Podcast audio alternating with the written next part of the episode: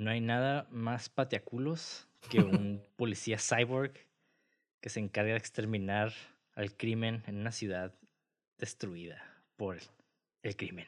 Con toques de Así un es. vaquero, viejo. No hay que olvidar eso. Exacto. que eso me prende.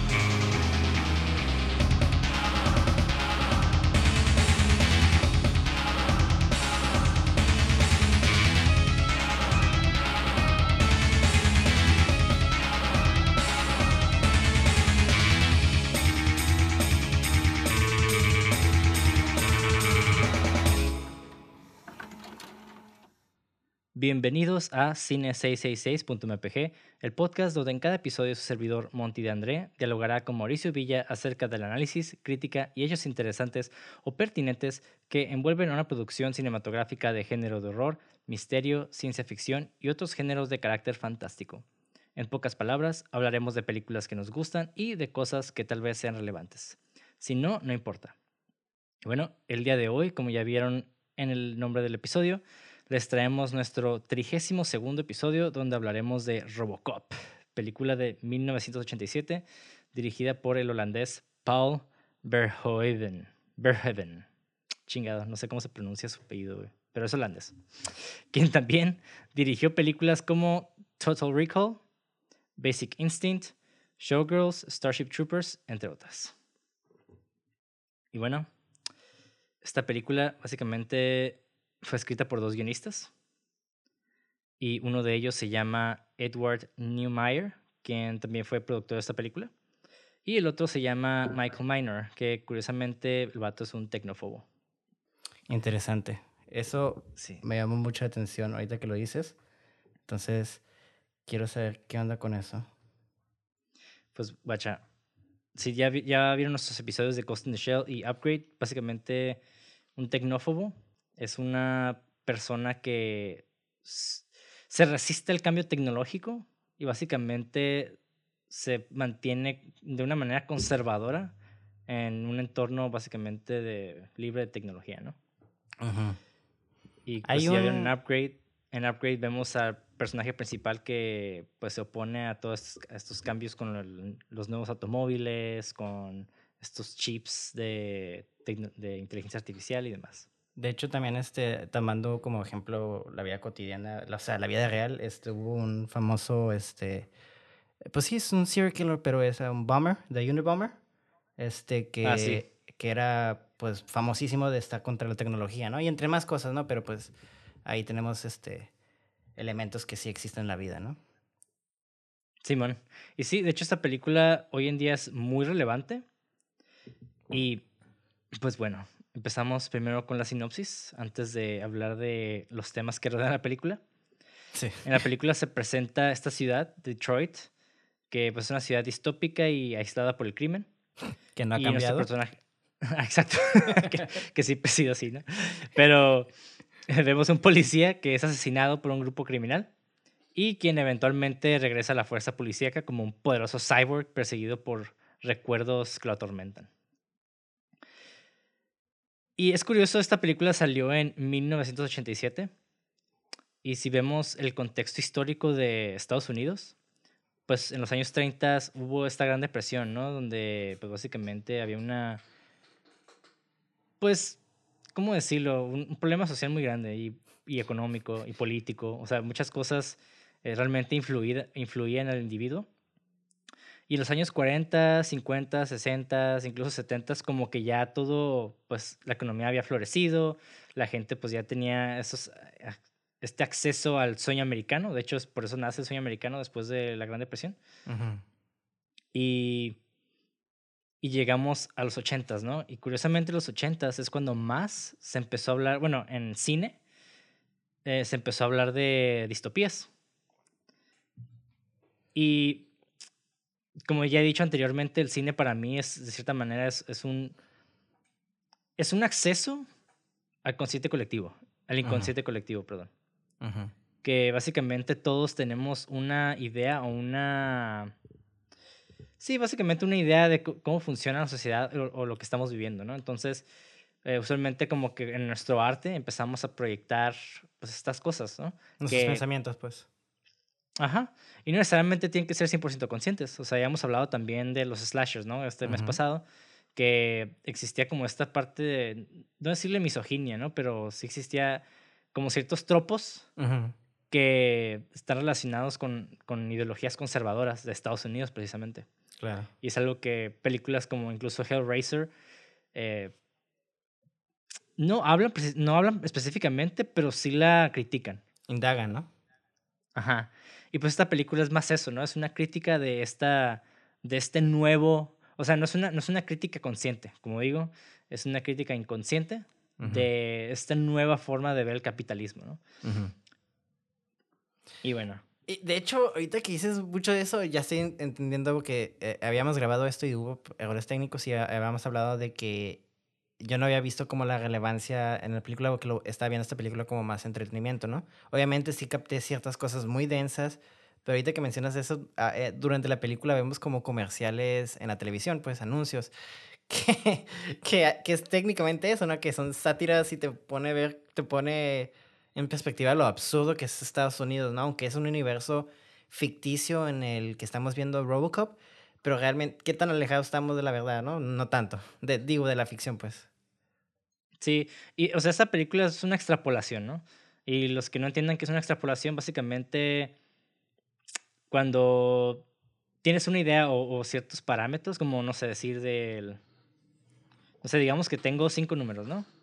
O cinco, eh, no sé, llamarle, sí, más, más abstracto, digamos que tenemos cinco colores y quieres hacer más colores, entonces eh, tú en tus ideas ya te empiezas a extrapolar qué otros colores puedes sacar de esos mismos colores que tienes. Y eso se le llama extrapolar, básicamente como estirar lo que ya tienes. Básicamente, ajá. Pero no, no literalmente estirar, sino como sí, sí. es Exprimirle ver jugo, más allá. pues. Ajá, ver más, no, ver más allá de lo que tienes enfrente. Ah, ok. Ya. Ajá. Sí, Sí, sí, sí. sí, sí me explico, como Sí. ver aún más allá, ¿no? Entonces, por ejemplo, ah, no sé, eh, estamos presenciando ahorita como este, no sé, digamos que ve- vemos a estas personas cuan- cuando, estuvo el- lo de la pandemia, que Ajá. iban a comprar papel de baño a lo estúpido. O sea, alguien podría extrapolar y decir, ah, pues en dos años ya no va a existir papel higiénico porque lo van- se lo van a acabar. Ah, ¿Sí explico? Sí, sí, sí. Digo, es una, es una extrapolación exagerada y fuera de... Porque hay muchas variables que no estoy, no estoy considerando para hacer esta, pues, esta analogía. Ujú. Pero en este caso, o sea, estamos hablando que los 80 es cuando ya empezamos a ver una decadencia capitalista en Estados Unidos, pero aún no es como que muy exagerada, o sea, es como muy leve. O sea, hay Ujú. mucha gente que hasta los 90 todavía había una abundancia dentro del trabajo, de, dentro de los niveles financieros, que ya estaba medio decayendo con todos estos préstamos de los bancos. Ujú. Pero, ay, perdón, cuando digo préstamos de banco es de que mucha gente realmente hipotecó, hipotecó su casa para sacar feria y seguir, seguir adelante y pues es, es una de las décadas donde hubo un chingo también de personas que perdieron sus casas, ¿no? Simón. Hicieron el trato con el diablo.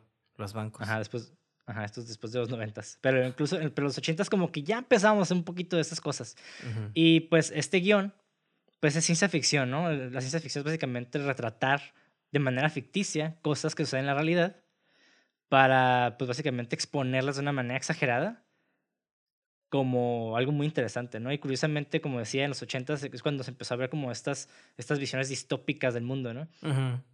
Blade Runner, este, Robocop, eh, Mad Max, ok, Mad Max, pues eh, no sé si son los ochentas, pero por ahí, ¿no? O sea, hay bastante de, de, de qué hablar, ¿no? Ajá, sí, finales de los 70 de hecho, pero creo. ¿sí? Pero, eh, bueno, la ya no 2, me acuerdo. 3, En fin. pero ajá. Ajá. Bueno, en fin. El punto es de que Terminator. esta, ajá, esta película es una extrapolación de estas ideas. Ajá. Y curiosamente, pues una es de esas películas de que nadie, en, incluso cuando estaba niño, no considerábamos relevantes por el hecho de que, pues, completamente falso, ¿no? Vemos todas estas personas como en un mundo completamente decaído, que casi todo, ahí como que hay una, una extremos, ¿no? O eres un criminal o eres un salvador, ¿no? Y ahorita, pues, todavía no llegamos a eso, ¿no? Sí, Bueno, sí. espero nunca, esperemos nunca llegar a eso. Pero, ajá, así como que pues Tijuana. Pues ya estamos, diría yo. Ajá, sí, o sea, en, en- digo, en estas áreas sí, ¿no? Digo, incluso en Estados Unidos, o sea, si vamos, yo viví eh, cerca de San Francisco pues casi un año. Ujú. Me acuerdo que iba al City Hall, que es como, pues donde está el, el, digamos, el Palacio de Gobierno americano, ¿no? El centro, casi, casi, ¿no? Ajá, está en el centro. Y el punto es de que en ese parque, que era un lu- lugares más bonitos, había más vagabundos que en cualquier otro lado. Y pues es- vemos esta, estas diferencias sociales de clases bien cabrones, ¿no? Ajá, el choque, el contraste. Ajá.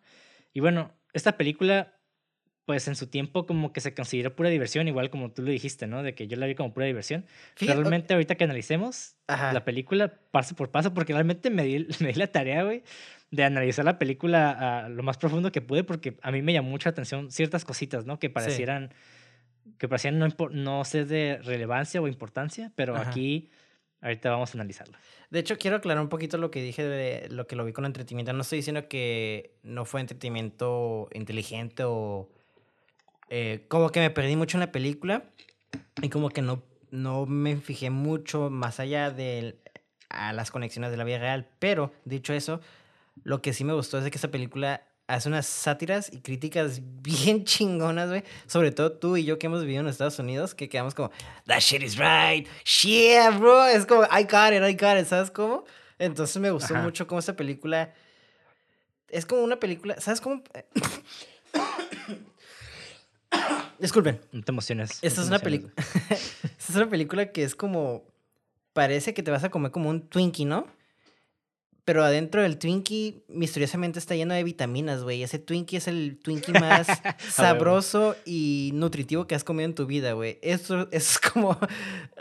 Describiría esta película Robocop, güey. Es como entretenimiento así.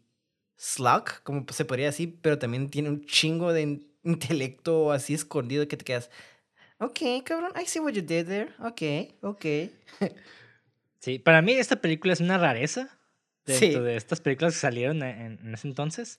Co- Porque, pues, originalmente me acuerdo que el estudio no quería grabar es- esta película originalmente porque, bueno, no esta película en sí, no quería grabar alguna película de como de ciencia ficción porque pensaban que no iba pues, a pegar y pues porque la gente lo veía como algo de baja calidad, ¿no? Ujú.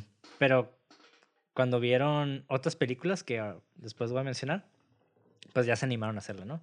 Y bueno, Claro. sin más preámbulo, vamos a analizar esta belleza de película. y empezamos, ¿no? Igual utilizar el diagrama de Seedfield porque pues es lo más sencillo de entender en este caso. Tenemos el primer acto, ¿no? Que el primer plano es un shot de la ciudad, como porque aquí realmente la ciudad es importante. O sea, no vemos al personaje, no vemos a la historia que hay detrás de los personajes, nada más vemos la ciudad. Y segundo, llegamos luego, luego en chinga a las noticias. Noticias, media break. Ujú. Y se menciona una confrontación nuclear. Y hablan con y de hecho hablan con una especie de positivismo falso, ¿no? Como Sí. Hola amigos, en este vamos a enseñarles como que what the fuck, o sea, estás hablando de una confrontación nuclear, algo que en los estamos hablando que en los 60 da un chingo de miedo, ¿no? La Sí. Sentía que todo estaba cerca de su casa, ¿no? Ajá. Cin- 50, 60, tú mencionabas algo así y la gente ya estaba haciendo bunkers, güey. Era el Red Scare, ¿no? El, el miedo rojo, creo que se traduce. Mm, no necesariamente. Eso es más como. O sea, sí tiene que ver. Pero yo, yo hablo más en el sentido social, como no político, Ah, ok. donde, don- ajá, donde la gente realmente cuando veía las noticias, sí sentía este pedo de, de que, uff, puede pasar en mi casa. Ujú. ¿Sabes cómo? Y Ujú. ahorita como que vemos eso y es como que, ah, Simón, como ot- otra mala noticia, ¿no? Ujú. Y pues también vemos esta, estas noticias futuristas, ¿no? El, hay un an- anuncio de salud donde empiezan a hablar de corazones artificiales, ¿no? Sí. Y, y, y es como un foreshadowing de lo que se va a tratar como que ya la película, ¿no? Y eso es lo- lo que está curada. Pero al mismo tiempo, esta sátira que dice el vato, and remember, we care, como, y recuerda, nos importas, ¿no? Así como, Sí. güey, ¿cuántas películas, cuántos chistes no, no han hecho de eso? Y esto es algo que para mí es pionero, güey, porque en ese entonces como que la gente todavía no, no se reía, no se burlaba de- del, del sistema de salud que tenían, porque pues en ese entonces era bastante accesible, ¿no? Y ahorita, pues, todo, todo se ha sujeto al capital.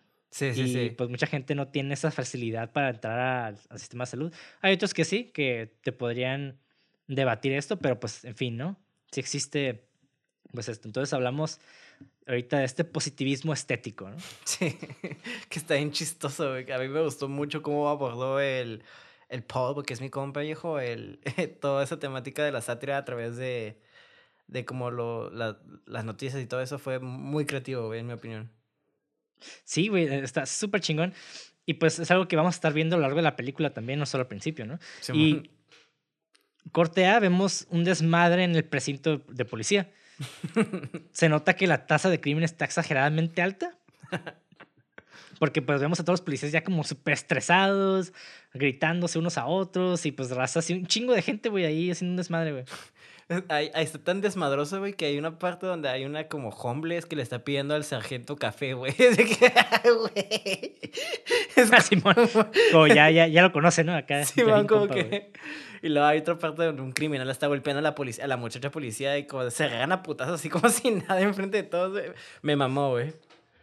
Oh, de hecho, esa introducción de, la, de esa personaje, uf, Lo para es, ¿no? mí es como, ajá, sí, sí, Louis es una, es una, es una personaje, pues bastante huevuda, la neta. Sí. que pues es de armas tomar, ¿no? Es una persona muy activa, pero a la vez luego vemos que tiene, pues un- es muy, muy sentimental al mismo tiempo, ¿no? Y, y Ujú. no se proyecta de una manera como voy a llorar para parecer que soy sentimental, al contrario, ¿no? De hecho es como muy, muy, muy sutil. Sí, es algo sí, que sí. me mamó mucho este personaje, güey. Y pues llega el, el, el Murphy, ¿no? Que es el personaje principal. Llegando, ¿no? Como el, el nuevo policía, el oficial de policía como en, como en Hot Fuzz, ¿no? Que llega el vato, el nuevo sheriff. Y curiosamente cuando está ahí en, el, en los lockers, donde se cambian los policías, pues llegan y quitan el- el- la etiqueta de uno de los lockers, ¿no? Ajá, que acaba de morir, ¿no? Ajá. Y es como que todo ya como que se entiende de que los policías mueren regularmente. Simón. Y lo empiezan a pedir dinero para la esposa de del que murió, pues. Ajá, exacto. Y pues el jefe de policía como que es una persona muy, muy, este, pues, de, ¿cómo decirlo, güey? No diría utilitaria, pero como alguien que es muy práctica, ¿no? Y él, pues, él dice, yo soy un policía y los policías no, no se van en huelga. Eh, eh, De hecho, esa línea me gustó un chingo. We're policemen, police don't strike. Ajá. uff, esa línea como, pues, te, te explica toda su mentalidad, güey, y está curada porque, pues, o sea, como tú dices, o sea, somos policías y, pues, escogimos ese trabajo y por algo y nos chingamos, ¿no? Pero, pues, también vemos de que, pues, también son personas que tienen que, tienen que valorar su vida, pero está curada ver cómo, mencionar lo que estás diciendo, cómo esto también ah, pone más presión a los policías que quieren este, hacer el strike, que quieren poner huelga, ¿no? Y pues no los dejan porque pues el, el pato dice, pues si nos vamos, el caos total, ¿no? Más de lo que ya está. Sí, y esto se puede, ti- tiene- puede tener un doble sentido, ¿no? Porque también es una especie de foreshadow de una deshumanización policíaca. ujú. O sea, tenemos de que los, los policías no son personas regulares que se pueden ir a hacer huelga. O sea, no puedes. Tú tienes un deber y tienes que acatar órdenes, ¿no? Al mismo Claro. tiempo. Y pues esta deshumanización policíaca es, eh, cuando digo deshumanización, hablamos de que ya nos deja de importar el ser humano eh, dentro del uniforme y empieza a importar más el uniforme en sí. Así es, sí, sí, sí. O, el, o la institución que representa el, el, el uniforme, que ya más a- vamos a hablar de la compañía, ¿no? Sí, exactamente. Y es un tema muy interesante porque también hay una película que se llama Network, que habla precisamente de este tipo de, de, de cosas que suceden desde el ángulo televisivo, ¿no? De la policía, Ujú. que también va a valer la pena hablar de ello. Pero después tenemos a Murphy, ¿no? Que al principio se ve como un vato serio, que no, que es el novato, ¿no? Que digo, ya está grande el vato, pero la gente lo ve como el novato. Es como el verdecito, pues, pues que de hecho hay una línea que me gusta mucho donde, donde dice, cuando en cuanto llega, le dice el sargento, ¿de dónde vienes? Y le dice el Prince, quién sabe qué, ¿no? Y el vato le contesta, aquí sí nos gusta trabajar o algo así, ¿no? Y te quedas, ah, ok. Aquí, e- e- esa línea dice, ok, pues allá básicamente estás descansando, aquí sí, va- eh, aquí sí es jale de verdad, ¿sabes cómo? Y el vato pues aquí- todavía... Ajá. Aquí hay un cagadero de crimen. Exactamente, Sí, y el vato lo ves como todo feliz. No digo que coqueteando, pues sí, estaba medio coqueteando con la Lois, ¿no? Se veía como cierta química ahí. El vato lo ves como sacando la pistola como vaquero y le dice, ah, pues es que mi hijo piensa que yo soy de los buenos. O sea, tiene una actitud bien idealizada, ¿no? Que somos buenos. Sí, sí, y, sí. ajá. Sí, y Murphy, algo que me gustó mucho del personaje también es muy sutil, es de cuando ya pues, conoce a Luis y van, van a ir de, pues a patrullar. Murphy se impone ante ella, ¿no? Para Ujú. no parecer este novato. ujú, Y después se ve que, que se sube al carro como para manejar, como yo conduzco. Y Le la morra gana, como ¿no? que, como que se quedó así como que a pinche vato machista, ¿no? Pero te, te respeto porque pues tuviste los huevos de hacerlo, ¿no? Básicamente. Pero curiosamente, pues ya lo vemos que el vato le cede el asiento de conductor a Luis después, ¿no? Cuando, cuando van a perseguir a estos güeyes en, en el carro armado. De hecho, hasta él cuando llega al lugar le pone la autoridad de ella primero, ¿no? Y le dice, ok, tú, di- tú dinos qué hacer. you call it. Antes de enfrentar a los criminales. Y, ese, y eso va a ser algo muy importante después. De hecho. Ajá. Y mientras tanto vemos que esta compañía privada, ¿no? Que da, pues, esta, este hint de que la policía, pues, ya se ha privatizado. Una compañía privada, ya, la, la policía ya no le pertenece al Estado. Y eso es algo, curiosamente, algo muy neoliberal. Porque eso realmente es el neoliberalismo, es esta separación Estado y, pues, empresa privada. Y aquí es cuando ya, pues, el dinero básicamente es el dios de Estados Unidos, pues la compañía privada ya tiene más poder que el mismo gobierno. That's fucking crazy. Pues en la actualidad eso pasa, güey. O sea, ahorita estamos viendo una época donde todos los sectores públicos están privatizándose. Valiendo ver. Sí, güey. Y esta, pues es una, y esta película sigue siendo esta extrapolación de situaciones actuales. Ujú. Y dentro- está curada porque dentro de esa compañía hay un personaje que es bien suck up, como que es el, el- el vicepresidente. Ajá. Y ese güey, ah, ese güey, ¿cómo me...? Es el morro, es el morro que esos güeyes como que, maestra, no va a pedir la tarea. ¿Y sabes cómo?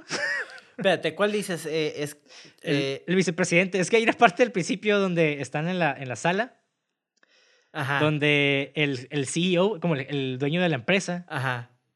empieza, empieza a decir como que sus planes, ¿no? Sí. Y todos están callados oyendo, y este güey, el vicepresidente, empieza a aplaudir. Es el vato que andaba con la cocaína. Ah, sí, ya, ya. El que hace el, el programa de Robocop. Eh, Ajá, exactamente. Era un ejecutivo y luego lo hacen vicepresidente, ¿no? Por el programa de Robocop. Ah, sí, sí. Porque el vicepresidente, si no me equivoco, era el malo. El malo principal, digo, ¿no? Que hace el Ed. Mm, Creo que él era el presidente. Es que eh, ahí esa compañía se nota que es un Ah, monopolio grande. Sí, sí, Entonces sí. el presidente de eso, pues este güey, ¿no? El Dick. Ajá. Y el vicepresidente es el otro vato. Ah, ya, ya, ya. Ok, y el sí, es, es cosa. Pues, Pero esa secuencia está muy chistosa porque todo el mundo aplaudía a lo mamón, güey. Se callaba y hasta había momentos donde se notaba que el, el Dick, cuando iba a hablar, todavía seguía hablando y le aplaudían, ¿sabes cómo? Y el vato se cagó. "Mm, Ok, ya. ¿Sabes? Eso me hizo bien chingón esa secuencia porque era como bien sutil, pero bien cómico a la vez. Sí. Sí, exacto. Pero ¿sabes qué es lo que lo curada de esta escena? Es de que para mí es una de las escenas más importantes porque establece el mundo en el que el personaje vive, Sí. sin saberlo. Bastante. Y eso está bien cabrón porque usualmente eh, el personaje está completamente ignora- ignorante a este tipo de... a este mundo. Ujú. y a diferencia del público que lo está viendo. Y pues también hay esta pri- privatización porque se levanta el, el presidente y empieza a hablar de que, ah, ya tenemos el sector salud, prisiones, exploración espacial. Y el vato tiene este quote que dice, good business is where you find it. O sea, el buen Sí. negocio es donde lo encuentras.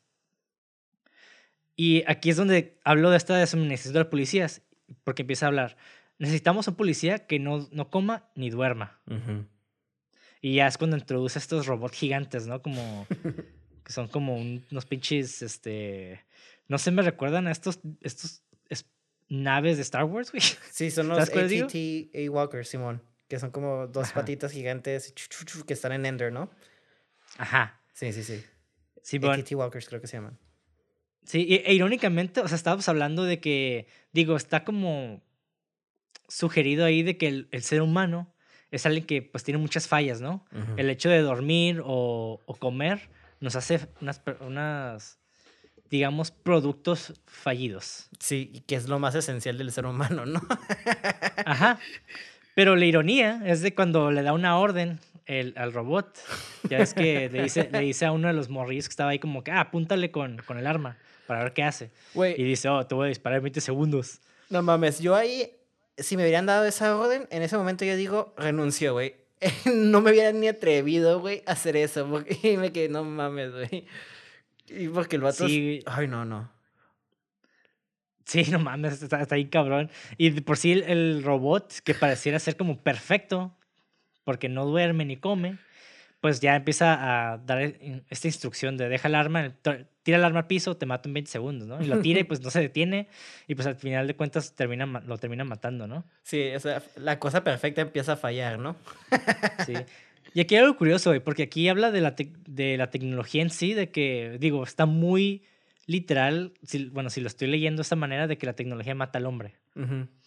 Pero, o sea, hay diferentes formas de muertes, ¿no?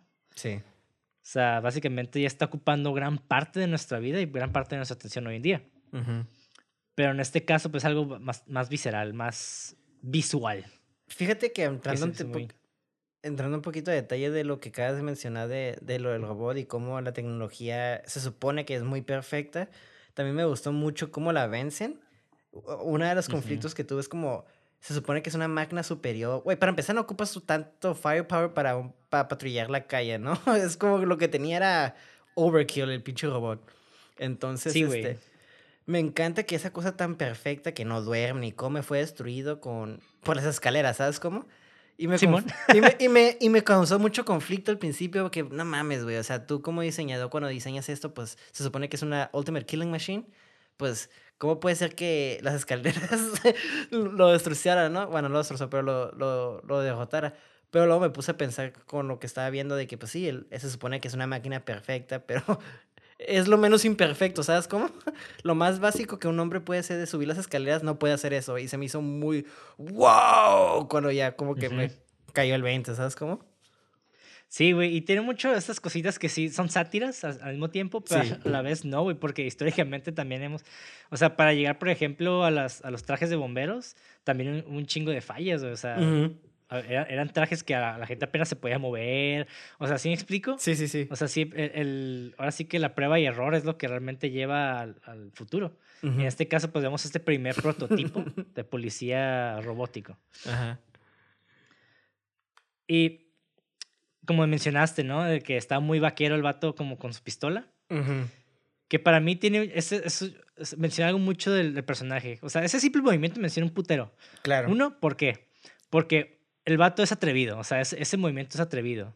Pero al mismo tiempo, de que el vato, o sea, realmente lo aprendió por su hijo. Exactamente. Laza O sea- dos cosas muy curas del personaje. Uno, que te muestra que es como medio cocky, medio así aventurón, como un vaquero, y un vaquero es como la representación del americano, casi casi, ¿no? Es como, eran los primeros superhéroes de los americanos, me atrevo a decir. Y luego ata al el lado emocional del hijo, donde el papá, el hijo le decía, tú puedes hacer eso, papá, porque el hijo veía un programa donde pues el, el, el, el- el héroe hacía ese mismo movimiento y lo empezó a hacer porque, pues, para demostrarle que él era un good guy, ¿no? Simón. Y eso a mí, Sí. good writing, es lo único que voy a decir.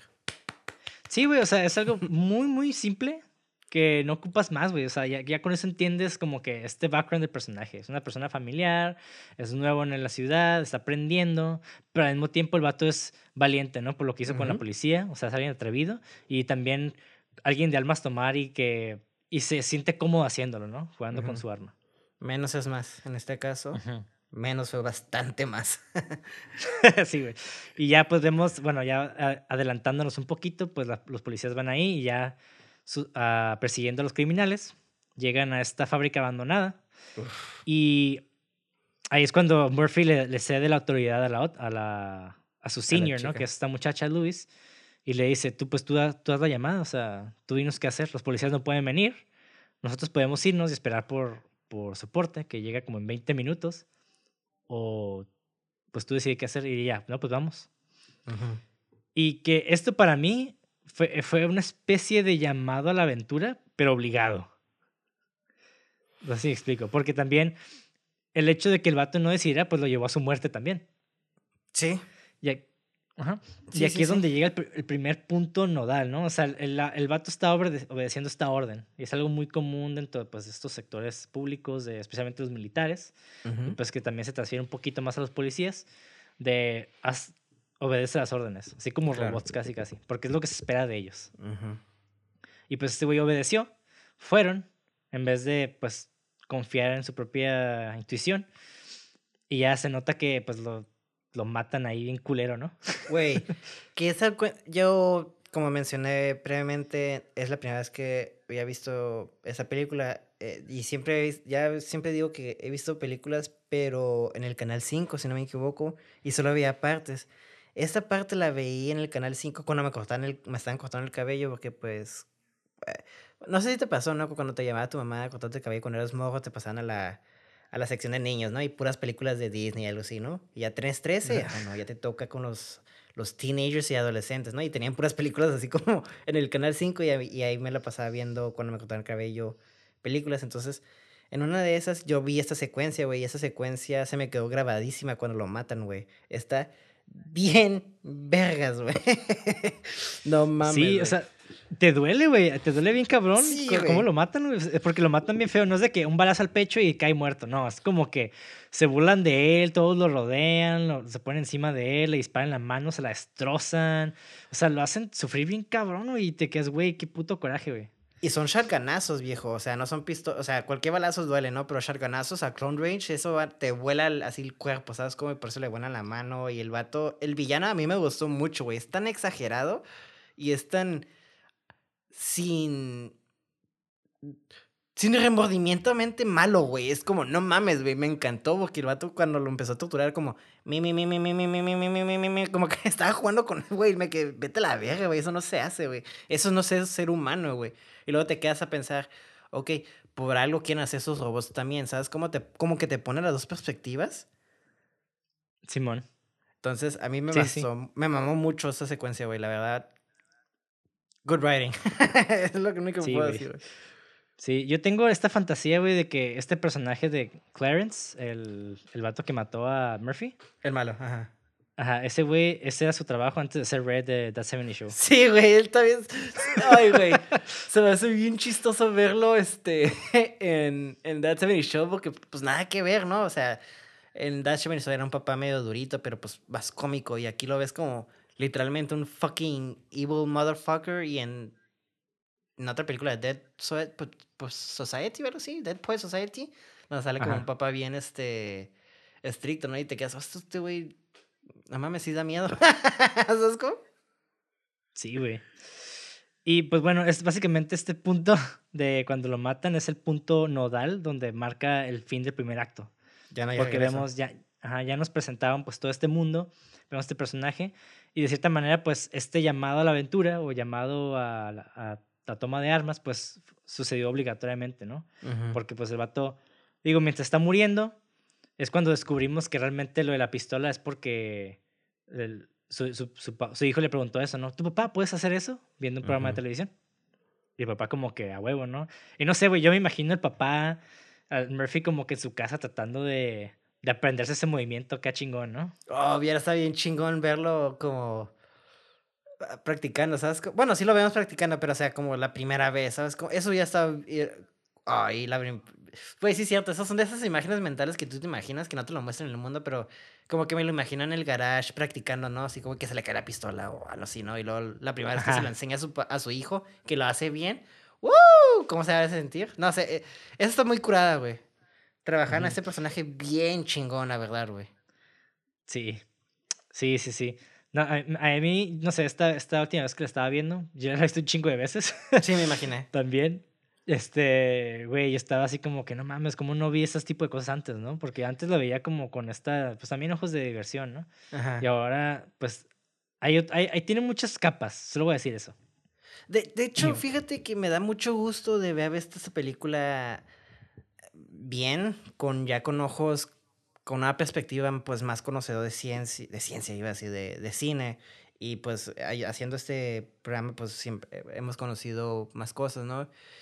Y siento que no hubiera disfrutado, o sea, siento que sí hubiera disfrutado la película de morro, ¿no? Pues porque tiene todos los ingredientes para que un morro de 15 años esté como, ¡No mames! ¡Yeah! ¡Metal! ¿Sabes cómo? Es como bien metalera esta película, güey. Pero... Sí, fuera huevo. Sí, huevo.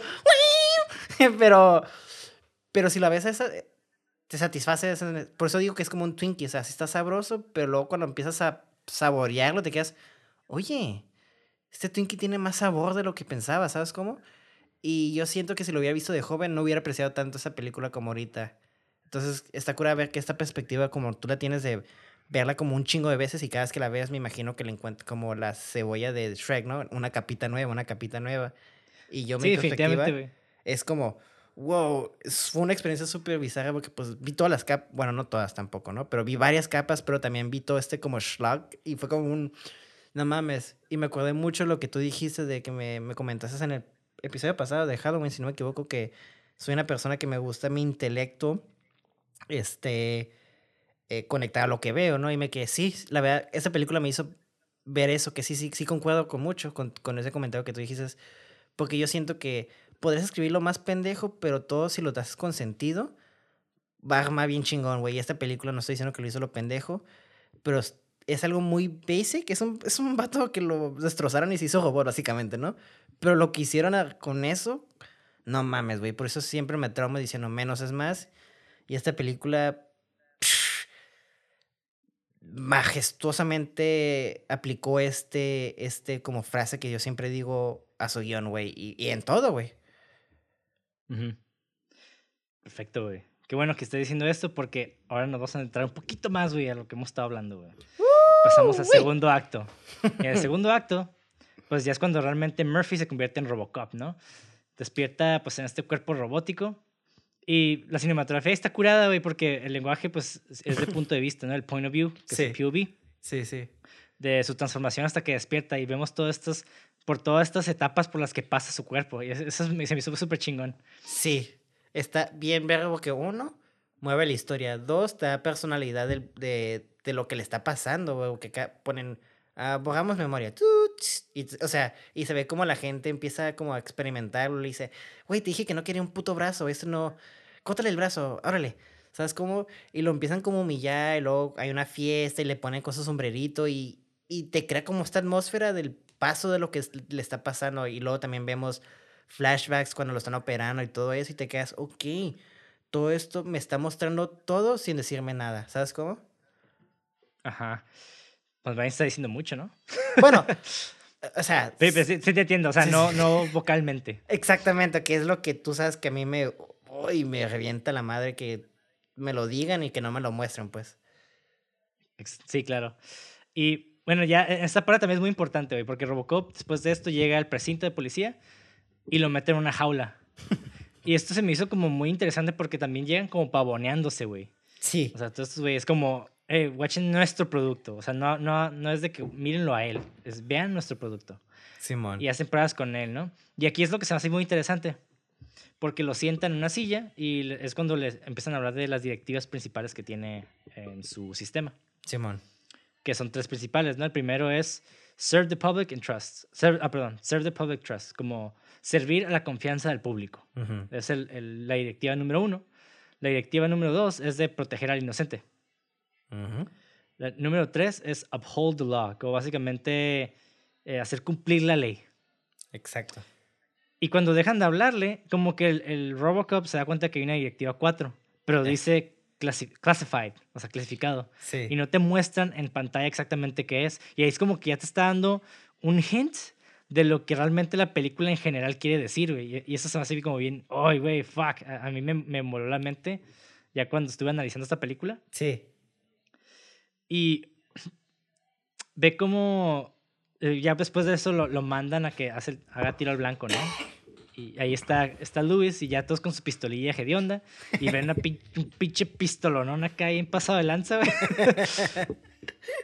Esa secuencia está bien vergas, güey. Está súper chistosa, güey. Pero también te cuentan el personaje muy curada, güey. Está súper chingón, güey. Sí, güey. Y Luis ve cómo el vato, pues está, el Robocop eh, tiene el arma y pues cómo se la guarda. y la guarda exactamente como Murphy lo, lo hubiera guardado, ¿no? Y este es como el primer hint que te dan de que Robocop pues mantiene aún parte de su humanidad. Sí. El vato no es Bastante. 100% robot. De hecho, hay como varios hints que hacen de eso. y Que me- me- de hecho, hay como un montaje que hay, donde hay como tres misiones que hace, si no me equivoco, donde ya lo sacan al, a, pues que haga su jale, ¿no? Y en esos tres jales como que hace cierta cosa que muestra como la actividad, ¿no? Le, le, le dice, ocupa un carro y le da las llaves y el vato lo agarra como si fuera Murphy, ¿no? Como ese tipo de swagger que tenía Murphy, te quedas como, oye, Robocop no tendría ese swag, ¿sabes cómo? Pero como Ajá. era Murphy, como que ciertas actitudes todavía se le quedaron, ¿sabes cómo? No, es, no está deshumanizado totalmente, que es la temática de la película, obviamente. Sí, sí, es como la, esa es la, la fase 1, ¿no? Humano Claro. contra máquina, ¿quién gana? Ajá. Básicamente es esto.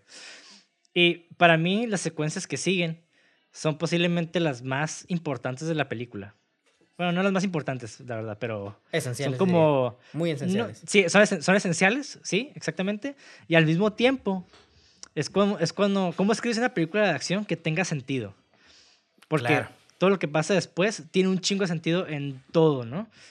O sea, un chingo de lenguaje visual, lenguaje de- de sonoro, no sé, güey, me encantó. Sí. ¿Por qué digo esto? contigo. Porque primero, ¿no? Llega un vato a asaltar una licorería. Robocop, pues, llega ah, y para el asalto. Y esto es lo que se me hace muy interesante. Este... ¿qué es lo- ¿Cuál fue su primera directiva, no? Que es servir, servir a la confianza del público. ¿Y qué está haciendo la, la dueña? Pues está aprechurándole al botón de policía como de que, hey, van a, para que vengan a salvarnos, ¿no? Ayúdanos. ¿Cuántas veces? Ajá. ¿Cuántas veces la gente ha pedido ayuda y la policía siempre llega tarde, ¿no? Es como, es el clásico tropo de las películas policíacas o de crimen, que, que siempre llega llegan. tarde. Ajá. O ni llegan, digo. O sea. Ajá, exacto, exacto. En México no llegan, güey. Y aquí es como, como que el vato llegó y lo salvó, güey. Y está bien chistoso, güey, porque al fondo, cuando termina, ya se está yendo y se despide, se, se oye en la televisión, I'll buy that for a dollar. O sea, compraría eso por un dólar. O sea, ya es como que, pues ya, o sea, ya es como que ahí se nota que hay una, un fuerte, una fuerte cultura capitalista por detrás de todos estos eventos. Ajá. Y al mismo tiempo, pues están haciendo que Robocop sea realmente un producto. Y la aprobación también, ¿sabes? Como que como, shake this shit out, ¿sabes? Como está súper curada ese running gag que tienen con, I'll buy that shit for a dollar. Bueno, no dicen shit, pero, güey, no mames. y, y eso Ese- que, Ajá. y eso que estás diciendo realmente hace eco, güey, con otro producto que se vende en la, en la, en la, en la película, güey. ¿Cuál? El carro, güey. ah, sí, sí, sí, del dinosaurio. Uf, eso estuvo súper chingón porque me sacó de onda el- bien cabrón porque de la nada ves un pinche dinosaurio como Claymation, güey, destruyendo la ciudad. Sí. ¿qué, qué vergas? ¿Qué pedo, güey? Digo, yo Ya, sé que esa pero ahorita va a llegar a eso. Ahorita va Ah, a llegar a eso. Ya, va, va, va. Sí, porque está hablando de las directivas primero. Sí, sí, sí. Porque perdón, después perdón. de esto, y yo diría que es el único plot hole posiblemente que tiene la película, porque están asaltando, dos güeyes quieren violar a una mujer la Ajá. calle. Y Robocop recibe como una llamada, güey, no recibe una llamada, más bien como que ve en su, en su visor Ajá. que algo está sucediendo. Pero ahí me quedé, pues, ¿quién le habló, güey? O sea, ¿qué, ¿qué pasó ahí, no? O sea, ¿cómo supo? Yo, yo creo Pero que, bueno. que eso detectó, como que ahí detectó de crimen, ¿sabes? Como, como que tiene super hearing o supervisión y pudo ver así como que de lejos, ¿sabes? Como? Sí, pues algo que no se explica. Entonces ahí me quedé como que, bueno, ok. Pero está curada porque la directiva número dos, ¿qué es lo que dice, no? Proteger al inocente. Sí. Pues para unos violadores en la calle y pues ve a estos dos hombres maltratando a la mujer. Y Robocop está ahí chingón porque básicamente le, le advierte, ¿no? Como que suéltala. Y el vato, nah. Y el vato le dispara los huevos, güey. ¡Pam! Así como que fuck, como que qué poético, güey. Sí, güey. De hecho, algo que me gustó mucho de esa secuencia, que, que es, es muy sutil que la morra llegue y le dice, gracias, gracias por salvarme, y la abraza y todo eso, ¿no?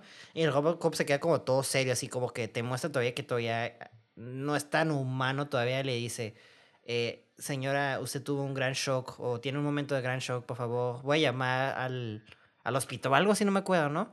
Pero Ujú. marca como esa fri- frialdad de que sí, todavía tiene cosas de Murphy, pero también es robot, ¿sabes cómo?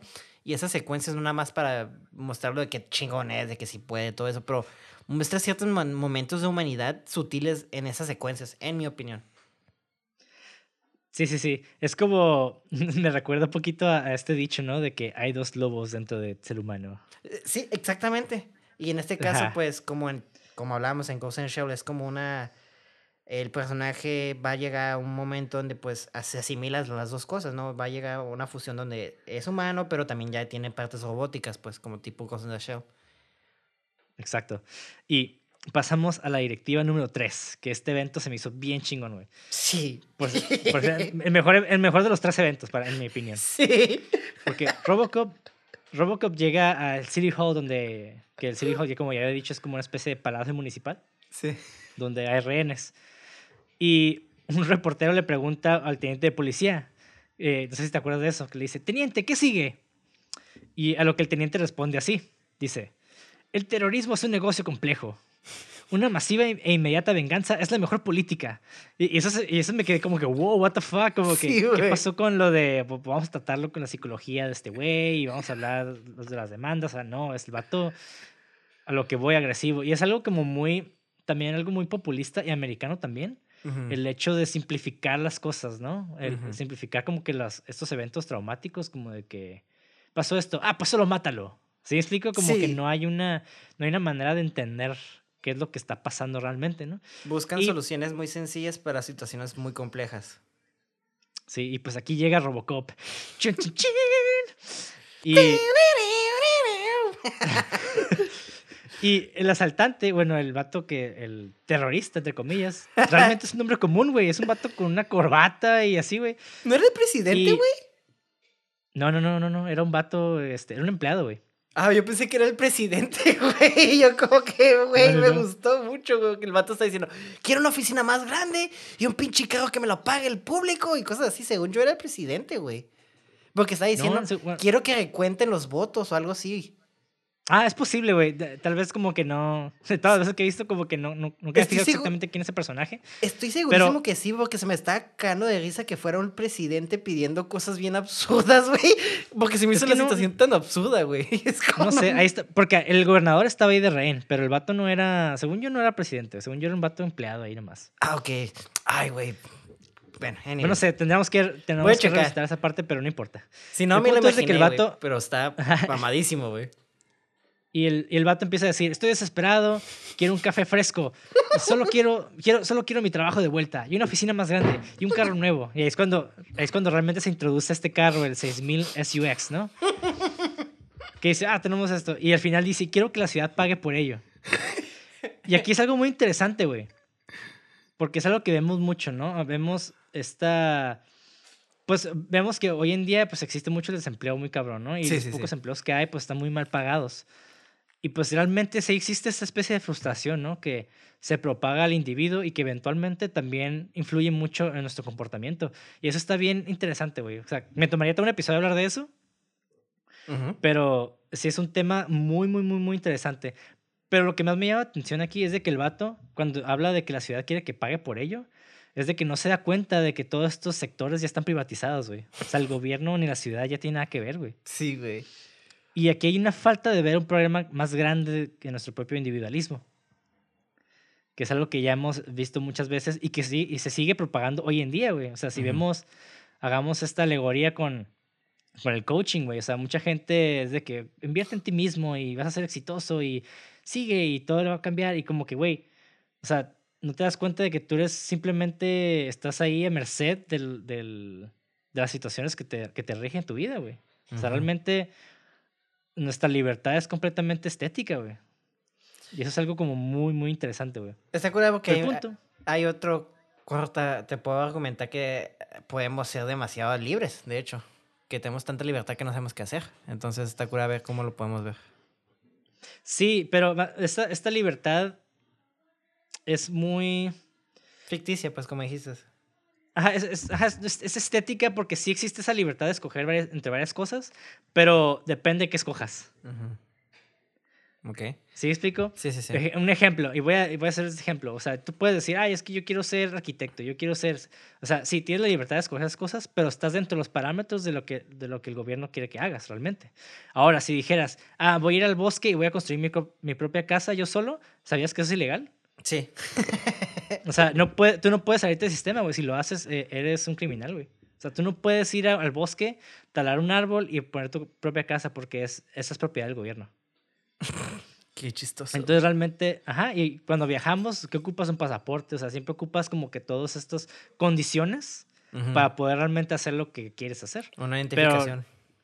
Ajá, pero, o sea, estamos hablando de que aquí lo que marca, la marca libertad, la libertad es el dinero realmente, güey. Porque una persona sin dinero, sin recursos, sin familia, pues ¿cuál es su libertad, güey?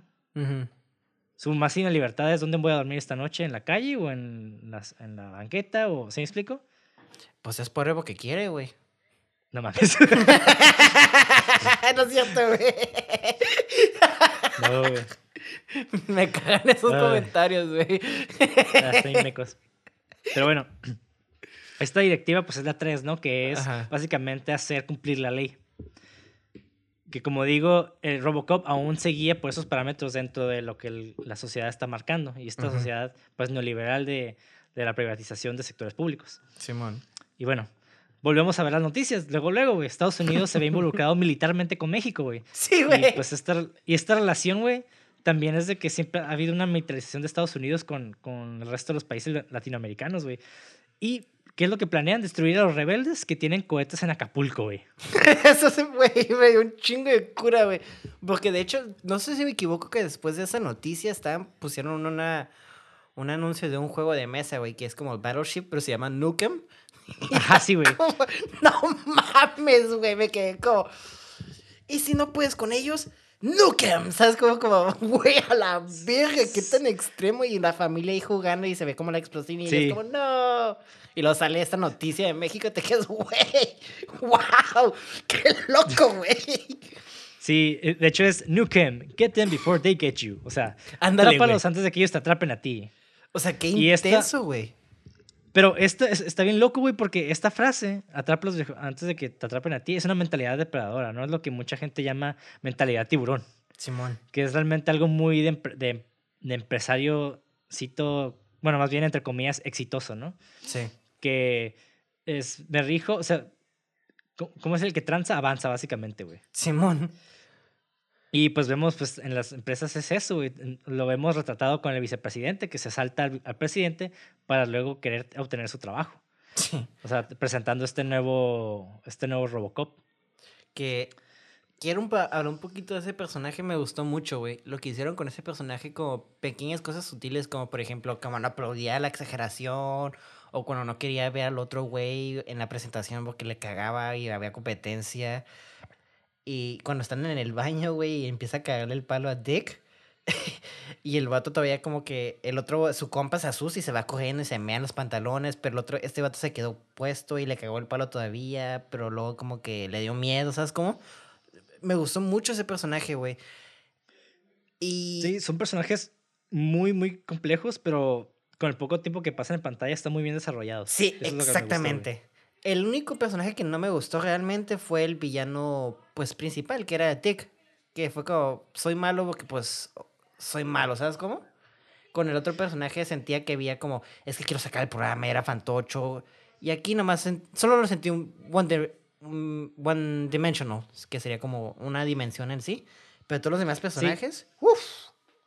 Es que sabes lo que, lo que tiene Dick, el, el presidente de esta organización, es de que es, es, el, así, es el retrato de esta mentalidad depredadora precisamente. Exactamente, sí, sí, sí. Es, es eso, es, ese güey nada más eso, es realmente alguien que no quieres que te caiga bien, Sí. porque quiere retratar simplemente ese, el, el necrocapitalismo, ahora sí que el- como le llaman algunos filósofos, ¿no? Y, O algunos y- políticos de nuestra época. Y digo que tal vez, y si lo desarrollaron, ¿eh? no estoy diciendo, tal vez lo hizo sonar como que no, porque cuando se pelea con el otro vato le dice, sí, le, yo sí le decía nombres, hasta me atreví a decirle asshole, que tiene un buen punchline después, que estuvo muy curada. Y le dice, hasta le he dicho asshole, pero siempre hubo una línea de respeto, lo que tú no tienes, ¿sabes cómo? Entonces te, también te pone como, sí, podrás ser un pinche depredador de, de, de las empresas, pero pues sí te explican que ahí tiene sus límites también, ¿no? Sí, y es chistoso porque para mí esa frase está, está muy hipócrita, porque realmente Sí. el vato no tiene límites tampoco. O sea, el Exactamente. vato lo mandó a matar con un cabrón así como que, güey, no mames, ¿no? Te pases de verga. Se metió con la ma bueno, no mafia, pero con un crimen organizado solo para matar a ese güey que, que estuvo muy chingón, pues. Bueno, no precisamente, ¿eh? Eh, eh, Eso lo vamos a hablar después, eh, porque es algo que me gustó mucho de la película. Habla de cosas que realmente no, no están explícitas. Ok. Y bueno, luego des- después de, esta, de este anuncio de Nukem, pasan noticias de la Unión de Trabajadores que decidieron sancionar la construcción de Delta City.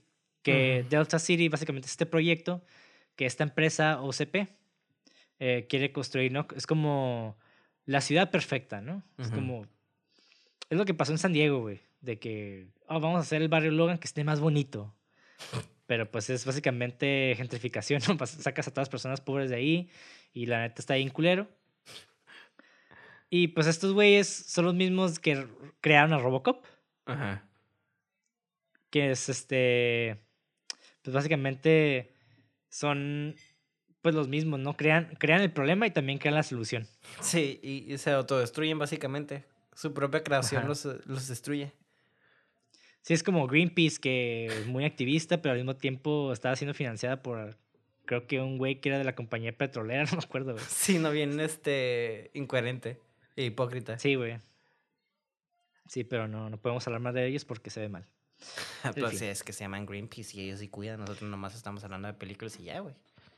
Sí, exactamente, güey. Pero bueno.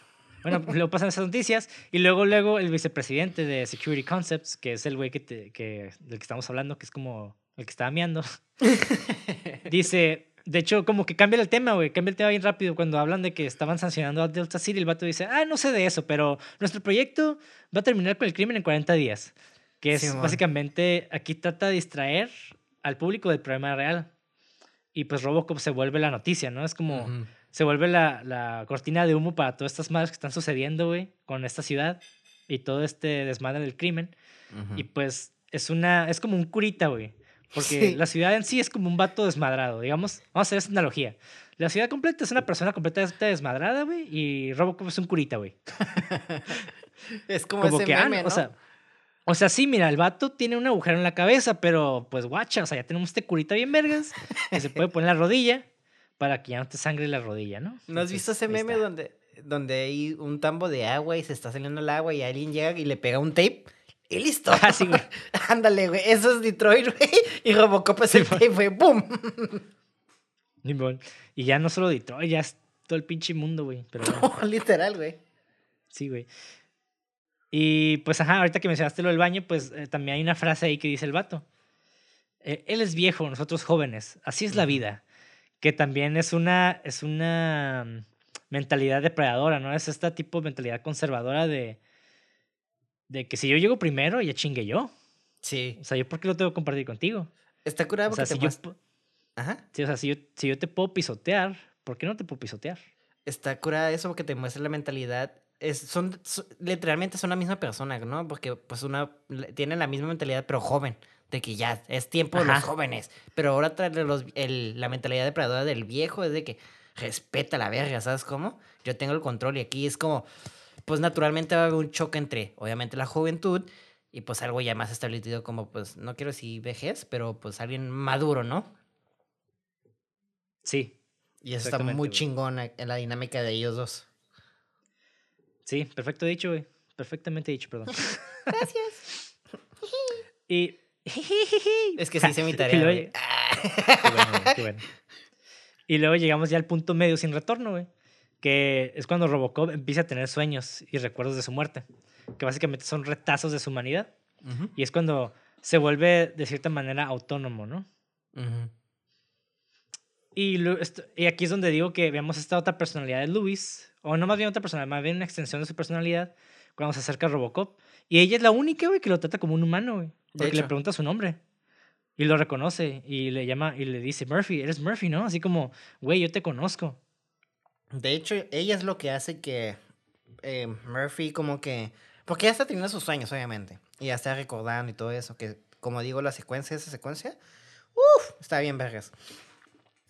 Pero Sí. como dices tú, es la única persona que si te fijas está curada que es un robot y un humano le está mostrando humanidad. Bueno, no es un robot un cyborg, ¿no? Pero le está mostrando humanidad. Entonces, como se supone que esto es la máquina perfecta, pero ocupa humanidad para como...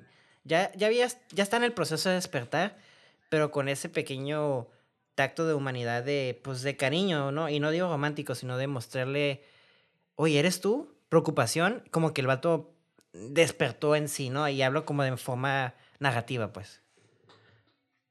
Sí. Sí, sí, sí. Y luego de ahí el vato va a esta gasolinera donde ve al criminal, ¿no? Que está como Creo que está, mal, está, está, está, haciendo bullying a morro que está estudiando, ¿no? Sí, algo de geometría, güey. Bien, me, me, gustó un chingo, güey. Que eh, ese es un shout al director porque el director estudió eso en Holanda. Ah, Entonces, ok. Ajá, sí. Se me hizo bien como que nada tierno más eso, un eh. gag. Se me hizo súper Y- tierno que el vato estaba bien nerdo, güey, concentrado, bien su pedo. se veía muy feliz haciendo geometría, güey. Yo dije, bien por ti, güey. Me dio mucho gusto verlo haciendo eso y luego llegó este puto, güey, bien culero, güey. Y me quedé, ah, mames, güey. Si lo matan, güey, sí me voy a emputar, güey. Que también ahí es algo visualmente muy cabrón. Hoy en día, pues vemos todas estas personas con maestrías, doctorados, que pues batallan para conseguir jales, güey, que no les va tan bien. O sea, Exactamente, ¿Sí trabajando en una gasoli- gasolinera, güey. O sea, no mames, güey. y es- ajá. Digo, también, digo, podemos a- aludir que el vato es un morro, que Claro, claro, en la universidad. O sea, pero como lenguaje visual puede funcionar de esa manera también. Exactamente. Y el criminal lo reconoce y le dice, oh, we kill you. Y, y Murphy, Murphy como que se congela y se queda como, bueno, el Robocop. Ajá. Y, y como que tarda en, en- reaccionar. Y, y está curada aquí, güey, como le baja visual, porque cuando realmente como que reacciona, es cuando la gasolinera explota, güey. Y sí, a mí me gustó mucho eso porque el vato... Y al- algo que me gustó mucho de esto, porque yo pensé que Robocop es... Ah, pues... que- que- o sea, ¿cómo va a perder, güey? Es un pinche robot, güey. Pero lo que me gusta es que... el- Una, físicamente no es inmortal, pero también te muestran que está luchando con algo interno, ¿no? O sea, tiene estos dos conflictos, ¿no? O sea, no es inmortal. Y yo pensé que iba, pum, pum, iba a recibir balazos y pues nada le iba a pasar, ¿no? Pero el vato literalmente le queda bien dañado, ¿sabes? Como físicamente, ya como ah, Robocop y emocionalmente, güey, que eso es algo muy bien trabajado. Yo sí me preocupaba por si a la verga, tal vez sí lo van a matar, ¿sabes cómo? Tal vez sí Ujú. pierde. Sí, ya- bueno, yo nunca pensé eso porque creo que desde morritos no, no.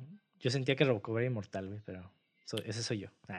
Bueno, es que lo viste de morrito, yo sí lo vi grande, güey, yo sí sentí esa conexión, es muy diferente verlo de morro, porque yo, igual yo Sí. no había visto la película y yo pensé, porque el vato, el pinche, o sea, casi lo matan, güey, lateralmente, ¿sabes cómo? No lo sentí inmortal, eso es lo que yo me refería, a lo que me refiero. Sí, no, y tienes razón. Nada más que yo, pues, yo lo vi de- desde la perspectiva de morrito, que no, Ujú, como que simplifiqué todo, pero ujú. Eh, pues Robocop ya regresa al precinto y entra a un lugar restringido, ¿no? Y aquí eh, un policía le dice que no puede entrar. Y Robocop saca. un- Está incurada esa parte porque el, el vato, sa- cuando le dice, saca un pico de su puño, güey. Pero está ahí chistoso porque pareciera como que le está levantando el dedo, güey. Simón. Y ya como que se voltea y ya como que lo mete al- a la base de datos. Ajá. Y es cuando empieza a recordar quién es él, su casa original su familia. Y pues ya él regresa a su casa después de eso, luego, luego. Que para mí ese, ese, ese viaje dentro de su casa es este... Es como, es como una especie de retorno a su vida antigua que a la vez es una especie de encuentro con la diosa. O sea, en el viaje del héroe pues existe este apartado que es el- el encuentro con la diosa. Y aquí es donde vemos realmente a, pues a la esposa de Murphy. Creo que también ya se había, ya se había notado anteriormente en cuando Flashbacks. se muere. Ajá. Ajá. en flashbacks. Y pues, sí, yo me sentí muy mal por ese güey, la neta, yo sí me sentí como muy, pues, afligido. Pero es cuando realmente ya empieza a, a, a- a proyectar sus emociones humanas. Cuando termina golpeando la televisioncilla, esa chafilla que estaba ahí al principio. Yo sí lloré, güey. Sí se me salieron unas lagrimitas, güey. Porque sí está súper curada ese, ese, esa secuencia cuando llega a la casa fue súper bien trabajado. Que el vato... Y tengo que aplaudir esto en, la, en, en el actor. No sé cómo se llama el actor. Este, ya es famosito, ya lo conozco, lo he visto en muchas cosas. Pero el, el jala que se aventó, güey, de cómo actuó, de decir, no me voy a quitar la máscara, güey, y voy a actuar debajo de todo esto. Wow. Hay mucha gente Al- que se nos olvida Peter eso, güey. Weller se llama. Ajá. O sea, vemos a Sylvester Stallone en Just Dredd, ¿no? Donde el vato en chinga se quitó la máscara, ¿no? Y te quedas, güey, el personaje no es así, güey. O sea, bueno. Pero ahí se ve como la... es la estrella y tiene que vender su cara, ¿no? Y luego vemos a Carl Orwin, que es el mismo Dread, en la nueva versión, que no se quitó la máscara. Aquí, güey, en Robocop, el vato obviamente al final se quita la máscara, pero esa secuencia muy emocional, solo vemos su boca reaccionar, güey. Y la manera en que se grabó me transmitió el dolor, güey, de que, vergas, güey.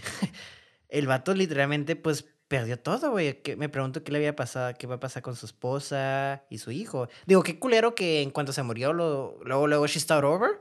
Como que, wow. Como que, bueno, ya se murió, vámonos a la verga, ¿sabes cómo? Se me hizo medio rápido eso, pero esa secuencia está muy bonita, muy emocional, muy bien dirigida, muy bien escrita. Está perfecta esa escena, todo. Sí, tal vez. Sí, bueno, no, sí es que sí, güey. Yo también opino lo mismo. Porque a veces sí me gusta como pensar en qué pudo haber estado mejor, pero igual no lo voy a meter ahí, güey. Así está bien. No, a mí sí está, está, está muy bonita. Ya con, en la manera que sí me provocó una emoción, ya con eso para mí ya es una buena escena. Y sí lo hizo, en mi opinión. Sí. Y bueno, Robocop después se va a un club nocturno para arrestar a los asaltantes que lo asesinaron. Y al golpear a uno de ellos está bien chistoso, güey, porque el vato suelta el arma, güey, se le va volando. Y un cabrón que está bailando la atrapa, güey, y sigue bailando, güey, como que le valió madre. Sí, güey, es como que la, la recarga, no sé cómo que, o le quita las balas y como, ¡wow! Y como que sí, está copa haciendo su trabajo y todos, ¡yeah! ¡yeah! Como que lo están apoyando. está bien perro, güey.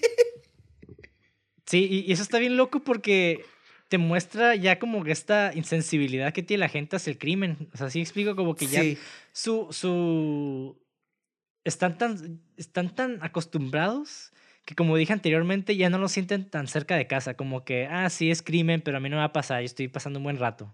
Yo no me meto en esos asuntos, yo estoy en los míos. Ya está normalizado para ellos. Ajá. Que eso es sumamente más triste. Sí, y es, y es, algo que hoy en día pues tenemos también, O sea, hay muchas, este... Eh, digo, no estoy diciendo que el, el, el, arte insensibiliza o ver películas se sensibiliza. O sea, el, el, arte retrata eso porque ya existe una especie de falta de sensibilidad, güey. Es más, ni te vayas al arte, güey. Acaba de pasar una balacera cerca de mi casa. Ya tú, tú, has venido, vivo cerca de una escuela. Hubo una balacera ahí, güey. Y un amigo me manda un mensaje, me dice, güey, ¿escuchas los balazos? Y acá gato ese vato me, me, me manda mensajes de que acá gatos encuentran un muerto por aquí y me quedo, güey, la neta, ni escucho los balazos, ni escucho nada y, y, me quedé pensando, tal vez sí los escucho, pero ya están normalizados los balazos cerca de mi área que ya no los escucho. ¿Sabes cómo? Ajá. Que es, sí, sí, sí, te entiendo. Que es, eso es bien trágico, güey. O sea, qué triste, güey, llegar a ese extremo, güey, donde ya la violencia lo ves como algo normal, ¿sabes cómo? Sí. Que es Detroit. Sí está, está sad. Y bueno, ya por fin el presidente manda a matar al, al, Clarence, a que asesine al vicepresidente. Y el vato pues está con... Y está chistoso aquí porque el vato está inhalando cocaína con unas prostitutas. Y es como una especie de, también como de, de alegoría de que los empresarios también son una especie de matones, ¿no? Sí, pues Pero, ajá, y matones cobardes que usan a otras personas para hacer su trabajo sucio, que es lo que realmente pasa. Y, y, luego vamos corte A y vemos al líder del, del grupo organizado, el, Clarence, se encuentra con su grupo empaquetando cocaína en un laboratorio. y está bien loco eso, güey, porque acaba de matar a un cabrón que estaba consumiendo su producto. Sí, güey. De hecho... Tiene, tiene un significado deep por ahí, ¿eh? ese corte, ese corte estuvo bien vergas, ¿eh? A mí me gustó un chingo y lo, también me gustó mucho cómo lo mata, que le pone la granada y dije, no, sí va a quedar vivo, sí va a quedar vivo, que sí me gustaba el personaje aunque era bien culero, yo pensé que lo iban a redimir de que oh, al final le va a desactivar el, el código 4, no me acuerdo cómo se llama, y va a ayudar para traicionar. Y no, si lo mataron y yo, oh shit. y, güey, hay una frase que dice ahí el vato en, en, el, en la fábrica que le dice, le dice como a otro matón que está con él, le dice, ah, el negocio es donde lo encuentras. El negocio está donde lo encuentras. Y aquí hay una interacción, interacción muy interesante, güey. Porque el otro matón le dice a Clarence que se está volviendo una amenaza y que otros tipos como él se verían muy contentos, contentos de, que, de verlo fuera del negocio. Y cuando dice eso, como que el vato así como bien cagazón, le dice, ah, sí. El vato mete los dedos en una copa de vino que, que le sirvió el otro güey. No sé si te acuerdas de eso. No, era el vino de ese güey, estaba tomando. perdón. Sí, por eso. Ah, perdón. Sí, sí, sí. Sí, mete, ajá, le mete los dedos a la copa de vino. Y el otro güey como que la agarra, la agarra la copa como si no le importara y se la toma. Y yo me quedé, güey, ¿qué pedo con, con sus red, con sus retóricas, no? Perdón, se está retando ahí bien cabrón, güey. Sí, güey, era como. Yo soy más macho que tú, que le metí los dedos y me chupé. Pero ya, me vale ver que tus dedos estén bien sucios, me lo tomo como si nada, ¿sabes? Como es como. Ajá. Pinche hombría culera, güey, porque. Pero según ellos son bien machos, ¿no? Sí, pero me gustó esa interacción porque es como más real hasta cierto punto. No Sí, es como sí, sí. que, mira, Clarence, si no te vas de aquí, yo te voy a asesinar a ti y a todos tus amigos. Acá, Como ¿no? Niños como chiquitos, ¿no? Ajá, así como que es lo clásico que vemos en casi todas las películas y series, ¿no? De que Sí. si no te vas, este, este pueblo no es tan grande para los dos. Pero aquí es como de que, ah, sí, me estás retando, puto, y mete los dedos al vino. O sea, pasaron cosas sin decirse nada, ¿no? Y luego, después de eso, es cuando ya escalan las cosas donde todo el mundo saca las pistolas. Se empiezan a apuntar Ah, y sí. luego el vato dice, oh, relájate, era broma, era broma. y luego de la nada es como... Y el Claire es como, ah, qué bueno que entiendes. Cosas así, es como, no sé, güey, era muy carismático, güey. Sí, y es cuando llega Robocop. Y Güey, pues ya se, se chinga todos bien cabrón, güey. quiero decir que una línea que me hizo reír un chingo, güey, es que no me quedé... That's good writing. Es cuando llega Robocop y le dice, este, no hagan un escándalo y vengan conmigo. Y el, uno de los vatos hace, oh, fuck you. Y pum, pum, pum, pum, pum. Y empieza las güey. Yo, no seas mamón, güey. Neta me cagué de risa. Literalmente me, me levanté de mi asiento, güey, y empecé a aplaudir porque me quedé, wow. Me gustó que no hubo preámbulos, o como que, como que siempre hay diálogos del malo de que, ah, bla, bla, bla. El vato nos dijo, ¿sabes qué? Vete a la chingada. Y pa, pa, pa, pa, pa. Y el vato, bueno, Sí, bueno. No, nomás voltearon y a la chingada. Sí, bueno, Sí. huevo. Y ya pues lleva al este güey, ya lo, lo, lo avienta por una ventana y parece que lo va a matar, pero como que recuerda que es un, es un humano también, ¿no? Y Un es policía. policía. Y pues lo lleva al precinto. Y está bien chistoso porque también siguen su desmadre ahí y el vato lo avienta. Y, lo- y el jefe de policía, ¿y este güey por qué está aquí, no? Porque lo vamos a procesar. Y Robocop es como de que, he's a cop killer. O sea, es un asesino de policías. Pero aquí como, esta línea está en vergas, güey. Porque ya te está diciendo que el vato recuerda que ese güey fue el que lo mató.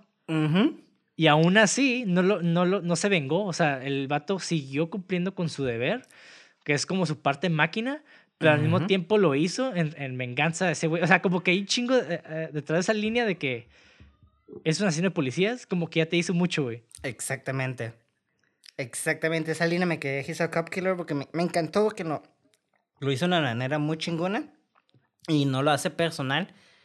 No lo hice personal, pero tú sabes que fue muy personal como lo dijo, ¿sabes cómo? Exacto, exactamente. O sea, el vato no dijo, el vato fue el que me mató y tenía un chingo de cosas de cocaína. O sea, no, el vato- él, asesina policías, ya. Y tú sabes que es cierto porque el vato lo ha dicho en otras... Ay, eh, sí he matado, los policías no me gustan y a mí no me gustan, ¿sabes cómo? Sí, güey.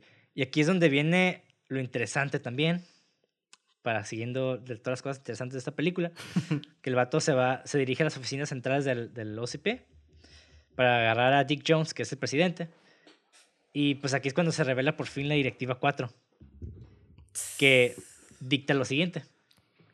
Cualquier intento de arresto que involucre a un, oficial de OCP resultará en un apagón del sistema. Y aquí está bien perro esto, güey, porque es algo que también eh, la serie de, de Squid Game, perdón, de sí, Squid Game, el juego de calamar, ajá, es algo que también retratan mucho, güey, que es de, sí, o sea, está bien que ustedes siguen las reglas y leyes y vamos a tener a alguien para que se vea que las cumplen ustedes, pero cuando nosotros no la cumplimos, no hay pedo, porque yo soy dueño de ustedes. Y está bien cabrón, güey, es un statement bien poderoso, güey. Están jugando dioses. Sí, güey, y es algo que pues sí pasa, o sea, hoy en día si metes a un rico a la cárcel, pues el vato nomás lo paga y se va, güey. O ¿Y sea, ¿estás seguro que, que Elon Musk o este güey, el pendejo del, del, del de Amazon, puede hacer cualquier pendejada, güey, y no le va a pasar nada, güey? ¿Y qué es lo que pasa? Literalmente, ¿qué es lo que pasa con Clemens? En cuanto entra, el vato nomás hace su llamada y lo saca. Porque pues el vato ya es dueño de la policía, técnicamente. Ajá, exactamente. Y ese es, ese es el, lo, lo, lo, lo, interesante de este discurso, ¿no? Porque la ley llega hasta donde, hasta donde están los intereses de las compañías que la mantienen. Exacto. Y este, pues, es, de cierta manera, es un, un producto fallido de la privatización.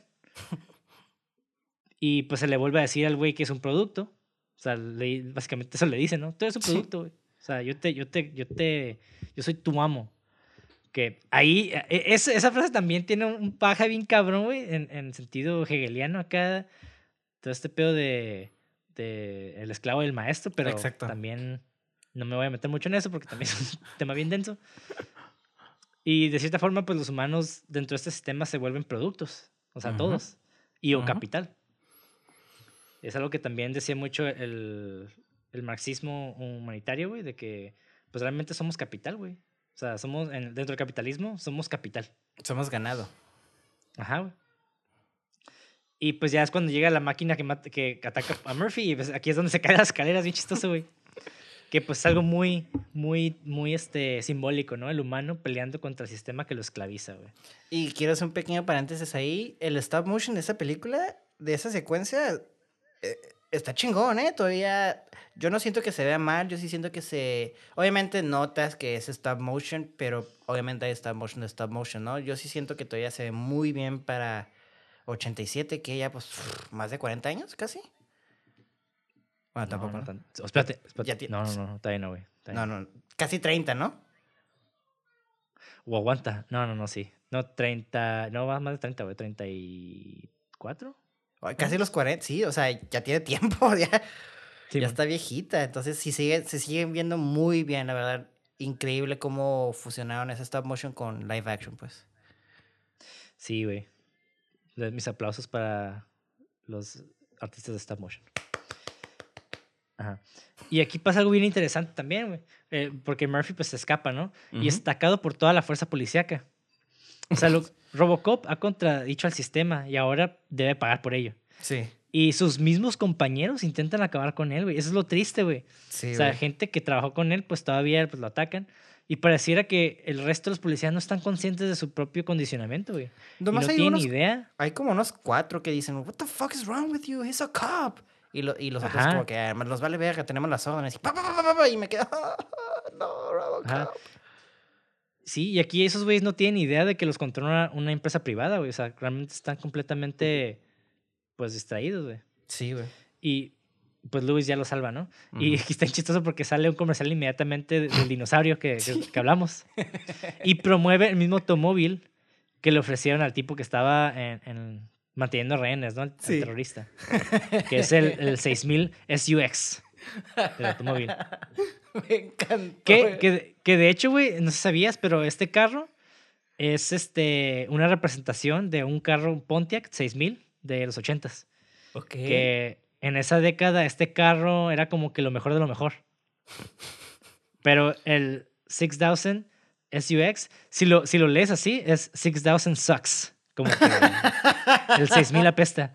Wow. 6000 SUX es 6000 sucks. Entonces, está bien chistoso esa, como, esa, esa comparación. Ok. Y pues. Ahora ya tengo. y aquí. Le encuentro más lógica, perdón, al. ya ves que los otros compas al final llegan con carros nuevos. Ajá. Y el Clarence se emputa porque el, el, uno de sus compas tiene el mismo carro y se lo explota. Entonces ya, ya, ya entiendo ese running gag de eh, ya, ya, ya. Wow, ok. Me hizo amar más ese chiste, güey. Sí, Qué cool, güey. Wow. Y, y dentro del comercial dice, bigger is better. O sea, entre más grande, mejor. Y, y reitero, ¿no? Es misma mentalidad capitalista porque también en Estados Unidos es, eh, pues están todos hoarders, o sea, gente que compra... Esas comidas, las comidas siempre son grandes, los carros siempre son grandes. Vete al cine, güey. son grandes. Los cines son gigantes. o sea, las carreteras son gigantes. Sí, güey. O sea, vete al cine y compras una coca, güey, mediana y es un jumbo, güey. Te quedas. sí, güey. Todo, todo es grande, güey. Más grande, mejor. Más. O sea, es, parte del consumismo, ¿no? Sí, Entre más, mejor. Ay, qué horrible, güey. Y, aquí es, es esta misma mentalidad depredadora que se ha estado proponiendo desde los inicios de la película y se interpreta por qué uno de los más grandes depredadores de la época jurásica, que es un pinche T-Rex o algo así, ¿no? ¿Qué era el que estaba ahí? Era un T-Rex, era un dinosaurio. estoy segurísimo que era un T-Rex. Ajá. wow. Que de cierta forma también alude al primitivismo del individuo, ¿no? Que se somete a un sistema primitivo de este de la supervivencia del más fuerte. Sí. Qué anuncio tan chingón cuando sale de la nave y se asusta y bigger is better. Sale el cabo gigante al lado de él, y que wow. Sí, güey. Y, y aquí estoy loco porque regresamos a las noticias otra vez. Y, y dicen, Santa Bárbara, se, Santa Bárbara se encuentra en llamas por un láser disparado por un arma satélite americana. Sí, güey. Y, y what the fuck. Y, y aquí estoy loco, güey, porque eso me, me, me, gustó un chingo porque dice, se supone que era solo un ejercicio, le voy a poner entre comillas ejercicio, porque terminó matando a cientos de personas y curiosamente a dos expresidentes casualmente. que suena chistoso, güey, pero, o sea, eso también da indicios de que hay muchas cosas que pasan detrás de puertas cerradas. Y la información no es transparente y siempre se presenta como un accidente. Ajá, entre, y quiero decir, hasta se va a escuchar los, los quotes de accidente. Es lo único que dice. Ajá. Sí, güey. Exacto. Y pues ya pasamos a las noticias de que la policía se encuentra en huelga por la inseguridad. O sea, es como que esta temática siempre es recurrente en la película de que la policía ya está harta, güey. y, y, aquí los reporteros entrevistan a civiles, a, a, gente de la ciudad. Y un hombre dice esto, dice que está bien chistoso porque este, este personaje extra, bueno, más bien es un beat, Básicamente la diferencia entre un beat y un extra es de que los beats usualmente sí tienen un diálogo en, las películas. Y los extras nada más están de fondo o están ahí, pues. Pero el punto es de que este beat, esta persona, dice, los policías no deberían estar en huelga porque son servidores públicos. Y aquí también es algo muy importante, precisamente también de la gente conservadora estadounidense, güey, que no entiende que la policía ya se ha privatizado, ya ha dejado de ser pública. y, las, y también las personas en sí no comprenden que sus condiciones, porque no, no entienden sus condiciones porque están desinformados, ¿no? Y esto es lo que este hombre representa. Y después tenemos al otro, a otro güey que refuerza, que refuerza toda esta idea, güey. Porque dice que, dice algo muy curioso, güey. Que, ah, todos son libres de hacer lo que quieran. Todos somos libres, aunque nada ya es gratis. Y eso es algo que en inglés se traduce como de que we're all free, but nothing is free anymore que es algo muy poderoso también. Y dice, estás por tu cuenta y es la ley de la jungla. Esa escena, güey, o pedacito me asustó tanto, güey, porque la actuación del vato me sorprendió mucho, porque lo dijo de una manera bien zafada, pero como muy seria, no sé, güey, me sorprendió mucho cuando escuché esa línea, güey. Sí, güey, está, está, muy, está muy cabrona, güey. Esta, esta idea que ese, ese personaje Beats propone, pues esto es de que realmente hay libertad, güey. La gente realmente no entiende su condición porque siguen repitiendo la misma ideología estética de la libertad americana, güey. La esclavitud y la represión ha tomado otra forma, ya. O sea, la empresa privada capitalista se ha dañado sus vidas. Y pues, de cierta manera, nosotros también nos hemos convertido en productos. O sea, si no ve todos esos influencers, güey. O sea, Está, está bien cabrón, güey. Nosotros ya somos un producto, eh, Ricardo. Sí, güey. O sea, vas a un call center y ves un producto y te pagan lo mínimo y no puedes ir al baño casi más que 15 minutos, no puedes ir a comer por más de 30 minutos, no puedes descansar más de dos minutos. O sea, güey, el psique humano llega hasta cierto punto. tú no puedes, no, no puedes eh, estar empujando el psique solo por, por, por, productividad. Ajá, O sea, o sea, más producto, más progreso no significa ser mejor, güey. Nada más significa más trabajo, güey. Entonces, está cabrón, güey. Bueno, más trabajo para nosotros, no para él, que el que está encargando, ¿sabes cómo? Ajá. Y, y ya sé que mucha gente podría estar diciendo, ah, estás mamando, eso es como son mentalidades muy izquierdistas y, y este, marxistas o comunistas lo que sean, pero, güey, o sea, en la siguiente escena es como que realmente refuerza todo lo que estoy diciendo, el, el, Dick, el, presidente de la OCP, le llama a Clarence para que destruya a Robocop. De hecho, Clarence va con este güey y también se queja de Murphy, ¿no? De que lo intentó asesinar. Pero ahí, y como que el vato ahí quiere quebrar como que su trato con Dick, el, Clarence. Y Dick, el, el presidente, pues le dice, ¿no? Delta City va a comenzar a construirse en dos meses. Esos son dos millones de trabajadores viviendo en trailers. Eso significa drogas, apuestas, prostitución, territorio virgen para el hombre que sabe cómo abrir nuevos mercados. Y ah, ah. un hombre lo podría controlar todo. Güey, eso habla acerca de los monopolios bien cabrón, güey. A mí me Muy, muy encantó cabrón. esa parte, güey, porque ves a Clarence como que ya se estaba saliendo a la pinche de la oficina, como lo estaba mandando a la verga, y en cuanto escucha eso, el vato nomás camina hacia atrás, wup, wup, wup, wup, wup, wup, a prender el cigarro y se sienta y como, creo que sí podemos hacer buenos amigos, y te que me quedé, güey, hijos de puta, güey, qué culeros, güey. Un momento, Dick, ¿me estás diciendo que aparte de esta compañía ilegal de drogas, cocaína, crimen organizado, también puedo tener mi propio monopolio? Así, Dime más. así es, Clarence. Con el nuevo 6000 SUX. acá.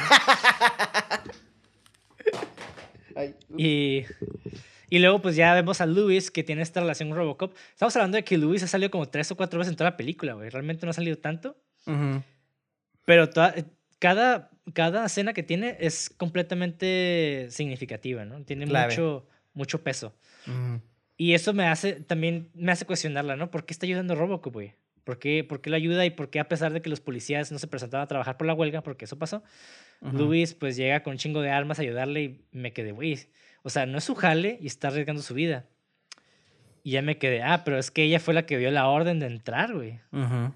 de entrar y fue, y por su culpa lo mataron. Entonces, ya ahí te está hablando de esta dimensión de, de la responsabilidad que tiene Luis. O sea, ya vimos de que es una persona de armas tomar, una persona pues que también es amable con los nuevos porque le cedió el asiento a, a- a Murphy.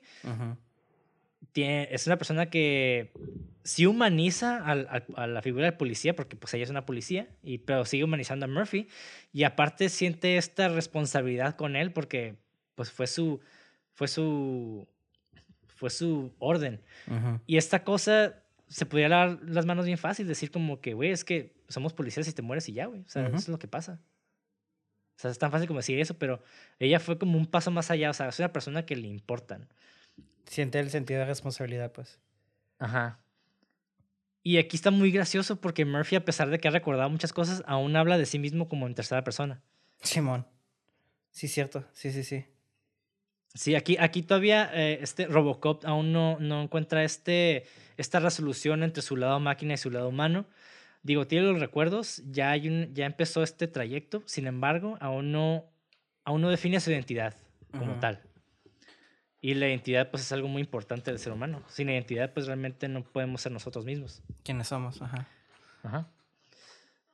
Y ya, pues, ya ahí llega la escena que me dijiste, ¿no? De que llega Clarence con una pinche bazooka gigante, güey, no sé qué sea, güey, con esas armas gigantes Simón. y destruye, destruye unos, el mismo carro que se ha mencionado varias veces, el 6000 SUX. Ajá. Y, y esto ya es como una lectura completamente mía respecto a lo, del- lo más fuerte destruye lo más débil. Que hacemos siempre esas, esas comparaciones completamente arbitrarias. De que, porque el, un arma y un auto son dos cosas completamente diferentes, ¿no? Así como nosotros realmente comparamos situaciones día a día. Ujú. Eh, un ejemplo, ¿no? Como el, como, en, no sé, el feminismo, güey. O sea, la raza dice, ¿por qué se van a, por qué se van a, a, no sé, a quejar a las calles cuando tenemos a niños en África muriéndose? Güey, o sea, son dos cosas completamente diferentes y completamente arbitrarias, güey. O sea, ¿de dónde saca esta comparación, no? Sí. Y pues es lo mismo en este caso de que tenemos esta comparación del arma con, el, con ese carro, güey, que también es un producto, güey. O sea, todos son, todo en este, esa película son productos. O sea, policía son productos, los Sí. policías son productos. O sea, las armas, los carros, o sea, todo es producto. No mames, güey, cómo están como pende como niños chiquitos disparándolo, güey, así de lo pendejo, güey, me mamó, güey. Sí, güey, pinche irresponsabilidad. Matando raza así, no hay pedo, güey. Y ya pues llegamos al enfrentamiento en la fábrica abandonada, que está bien vergas, güey, porque la fábrica abandonada de cierta manera son como los, waste- los wastelands de Mad Max, así como Simón. siempre en las películas ochenteras, ya lo vimos también en, en, en Darkman, que siempre como que la fábrica abandonada es el, el lugar, el to go place to, uh, to kill the final sh- showdown acá, güey. Ajá, el- to kill the final guy, ¿no? El final boss. Ajá, el- sí. ajá, Sí, Siempre sí, va a sí, ser ahí. Sí, sí, sí. Sí. Y curiosamente, Clarence está manejando un automóvil 6000 SUX. mientras que Lewis maneja el un auto de policía. Y para mí, aquí, aquí el lenguaje visual está bien cabrón, güey, porque el, ese automóvil, el 6000 SUX, también representa esta parte industrializada de, del- del mercado, ¿no? Aquello sujeto a lo privado, a los ideales americanos capitalistas, porque también el Pontiac 6000 en la vida real se vendió como el carro americano. ¿Sí explico? Simón. O sea, era el carro americano más chingón de la época. Ya tenía la eh, identidad de americanismo, pues, o sea, de... Ajá. Todos los americanos tienen este carro, ¿sabes cómo? Sí. Y pues estos ideales americanos capitalistas y también el, al progreso meramente estético. Porque realmente el carro, pues es pura estética, güey. O sea, funciona lo mismo igual que otro carro, güey. Simón. Y pues para mí, el automóvil de policía representa el bienestar y la seguridad social. Ujú. Entonces tenemos estas dos, estos dos conceptos que están en constante Choque. choque durante la película y aquí se ve como más visualmente. Y, y pues como lenguaje visual, ambos autos en persecución. ¿Cuál es el auto, el automóvil que se destruye? Pues el 6000 SUX. Y aquí es como, pues tal vez bigger no es better, ¿no? Exactamente. quiero, quiero tocar un tema de, de la, del Final Act antes de. el- cuando el vato se murió, que estaba manejando la van que sale del waste. del waste. eh, Toxic waste. No mames. Oh, güey. Uf, y luego lo atropellan. Uh. Güey, que ese también como lenguaje, visual tiene un peso bien cabrón, güey. Porque para mí, por un momento el vato se, se estáticamente se veía como un homeless, güey. Se desformó, ajá. ¿Y de dónde sale todos los tóxicos de la ciudad? ¿Y de dónde sale la ciudad? De, pues el vato que quería armar las cosas bien chingonas, ¿no? Entonces, digo, no sé si, si estoy mamando, pero pues como que. Sí, sí, tal vez ya estamos estirando un poquito más, pero a mí fue la, esa, esa percepción que me dio cuando vi eso, como que el vato se me hizo como un homeless, cuando, Ajá. porque sale así desmadado con las ropas también cayéndose. Sí, güey. Y al final, pues, el carro como último modelo que lo atropella y lo deshace, te Sí, quedas, sí. güey. Yo sí lo veo así, la neta. A mí sí me gustó. Sí, yo también. no mames. Y, y pues ya Claire se enfrenta a Murphy. Obviamente, Lewis le hace el paro al Murphy para que no lo maten desde la torre y vuela la pinche torre en mil pedazos. y el Clarence le atraviesa el corazón a Murphy con un pinche pico así de metal, ¿no? No Ajá. me acuerdo qué era, güey. Sí, era como un pico. Y está ajá. perro. Ajá. Y está bien perro porque el Murphy saca el mismo pico de. que como el, del dedo en medio acá. Y le atraviesa el cuello en chinga, güey. Yo, ¡oye, a la verga, güey! Se, se me hizo bien violento, güey. Sí, güey, estoy bien fucking hardcore. A mí sí me gustó Sí, un chingo como, fuck off, ya. Ya me tienes harto la verga. Sí, y, y ya después Murphy está todo puteadísimo y Luis también, ¿no? Bueno, Luis menos que Murphy, pero Murphy lo voltea a ver y le dice algo bien gracioso, güey, porque también como que Murphy aún es, creo que nunca lo entiende como que su condición dentro de todo este sistema. Ajá. Eh, apenas está entendiendo su condición, ¿no? Es como también una ideología medio individualista, americana, pero igual el vato le dice, ellos te van a arreglar, ellos arreglan todo. Y suena hasta casi sarcástico, como, sí, güey, sí, sí.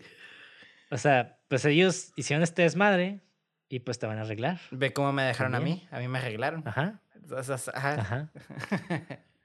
Me hicieron un cyborg, una máquina de matar, güey. Y quiero bueno, quedar. Llegamos al tercer acto por fin. Murphy llega a las oficinas centrales de OCP y destruye a, uno de las a una de las máquinas de un bazucazo. Esa es bastante bien vergas. Y aquí, pues, este, esta parte es como el regreso a casa y el hecho de que el vato ya es amo de estos dos mundos. Simón. Como que ya metafóricamente destruyó su parte máquina, completamente máquina. Yo no siento que lo destruyó si no se fusionaron, como en Ghost in the Shell. No, o sea, sí, sí, sí, pero la parte que es completamente máquina me refiero. Ajá. Ajá, ok, ya. Su shadow, pues, pues si- lo vemos como su parte negativa. Sí, sí, o sea, Sí, sí, sí. sí, porque el vato cuando despertó era completamente máquina, ¿no? Sí, sí, ya te entendí. Excepto por el... A eso me refiero. Sí, sí, Como ese concepto, pues. Sí, sí, sí. Y está chistoso, güey, porque es- es- eso se me hace bien, bien típico de empresas, güey. Está el vicepresidente dan- dando un discurso a la junta empresarial y dice, esta corporación seguirá por sus principios, coraje, fuerza, convicción. Enfrentaremos cualquier desafío con la misma actitud agresiva. Igual, agresiva, mentalidad depredadora con, como la del teniente de, en el City Hall. Simón. Jesus. Y es, y ese, y güey, no mames, es como de que, ¿cuántas pinches empresas? Ponte la camiseta, juntos lo lograremos. Simón. Ah, Vean estos héroes de que durante el COVID nos llevaron la comida a nuestras casas en vez de mandarlos a descansar, güey. Como, no mames. O sea, no, no, no le trates de dar este positivismo falso a cosas co- que están bien mal, güey. Con riesgo, exactamente. Sí, güey, no, no seas de, no seas mamón. Y bueno, y aquí el Murphy lo, lo interrumpe entrando a la sala de conferencias Pero pues la directiva 4 aún pues lo, se apodera de ese güey. Y no lo deja arrestar, y no lo deja arrestar a Dick, por lo que le muestra la información al resto de los ejecutivos, ¿no? Con Simón. su pinche pico. el- Cuchillo. puño. Con su pinche pico puño. Con su USB pico puño, güey. Sí, güey, su USB pico puño. al ver esto, Dick toma de rehén al CEO, que es el dueño de la compañía, y quien a su vez despide a Dick, le dice como, Dick, you're fired. Eh, que eso está muy chingón, güey, porque le dice, como, me hizo una manera muy sencilla, pero clever de cómo, ya ves que habíamos dicho que la directiva 4 es no puede dañar o arrestar este, a alguien de la directiva. Y el, Ujú. y el vato lo dice, le dice, no te puedo arrestar porque tengo esto. Y como que el jefe, él se queda, ah, ok, Dick, you're fired. Y en cuanto dijo eso, pum, en chinga, el Robocop lo mata en putiza que sube un chingón a la muerte, ¿eh? Como se cae el vato, el efecto sí me gustó bastante. Sí, está ahí, vergas. y ya el CEO le pregunta a Robocop su nombre. Y ahí es cuando ya por fin, ¿no? Ya asume su identidad como Murphy, porque le dice Murphy. En vez de... Creo que tenía un número, ¿no? Algo así, Robocop, Ajá. algo. Era como dice Murphy, luego, cut to title card, Robocop. Sí, y pues el lado humano de Murphy ha conquistado su lado máquina y ha retomado su, su identidad anterior, llevándolo a ser este amo de, de sus dos partes, ¿no? De ser Simón. máquina y ser hombre. Pero, güey, yo tengo, les dejo esta pregunta a las personas, güey. ¿Realmente el resto de los ejecutivos ahí, güey, eran inocentes? Nah, pela que no. Pelada que no, exacto, pero, pero al final como que te lo muestran así, ¿no? De que, jaja, logramos vencer el mal, pero realmente todos esos güeyes también. O sea, ¿cómo nadie se dio cuenta de todo lo que estaba pasando, güey? Hasta el negrito que te, era el compa del vato que hacía la coca, le voltea y le hace el signo del dedo como, good job, ¿sabes cómo? Me, no seas Sí, mamón, güey, tú estás bien coludido. Vistes a un vato, vistes a tu compa, matar a tu compa, el vato. Y luego vistes cómo mataron al, primer test subject de, de el Ed. 2000 creo que se llama la máquina eso, y entonces ya con eso eres culpable, güey. Sí, güey. Sí, no mames. Y... Pero también hay otro pensamiento, güey. Otra línea de pensamiento que me deja pensando de... Tal vez somos, o sea, esos ejecutivos como representan tal vez este lado empleado de las personas, ¿no? De que somos víctimas y al mismo tiempo perpetradores de un sistema que pues ha acabado con la sociedad que conocemos. Y eso es algo que ya hemos hablado mucho en Nightcrawler también, Sí. en este episodio donde, donde mencionamos que realmente a veces el individuo se ve afectado por su entorno. Y pues en este caso también, o sea, realmente todo el crimen es, es completamente en forma de momentum, ¿no? O sea, tú vas adoptando todas estos, estas condiciones, estas actitudes y personalidades respecto a donde creces. Son ciclos, pues, que se van repitiendo, como tú dices, con tu contexto histórico, cultural y todo, pues. Sí. Entonces, para mí, güey, Robocop es una película que ha evolucionado eh, desde los 80 hasta esta época porque terminó, empezó siendo este, esta película clase B de un cyborg que mata gente, güey, mata criminales, pero realmente en Robocop realmente no seguimos a Murphy la mayor parte del tiempo. De hecho, no estamos viendo solamente su viaje. De cierta forma, la película es una especie de crítica sociopolítica más que pues la vida de este güey. Simón. Una sátira Y- a, a la vida del el, el consumismo de Estados Unidos. Ajá. Y realmente Robocop solo funciona como una especie de catalizador para ver esta extrapolación distópica de un mundo irresponsablemente capitalista. Simón. No sé, ¿tú tienes alguna otra conclusión, güey? ¿Cómo puedo decir esto? Ya sé que dije al principio que esto era como. Lo vi como mucho entretenimiento y el entretenimiento no es malo. Porque tenemos que. Ya lo hemos dicho, el cine como objetivo es entretener. Y ya si te deja un conocimiento un. No quiero que sí que sea secundario, pero eso es ya como un. Tampoco un extra, pero ya es como. Ah, ok. Ya esto es algo más sustanciable. Entonces, vuelvo a mi eh, analogía o metáfora, no sé cómo se dice, del Twinkie. La verdad, esta película me sorprendió mucho y entre más la hablo contigo, la estuve hablando contigo, estuve conectando cosas, pensando, más si es cierto, esto hacía conexión con esto y esto sea... Me gustó bastante, o sea, no puedo decir, no tengo ni una queja realmente. Y lo, lo único que es quejas que tengo son como más nitpicking, como, ay, pueden hacer esto y realmente... Y el villano que digo funcionó, o sea, es funcional y hace cosas, simplemente me hubiera gustado ver un poquito más de él, sí.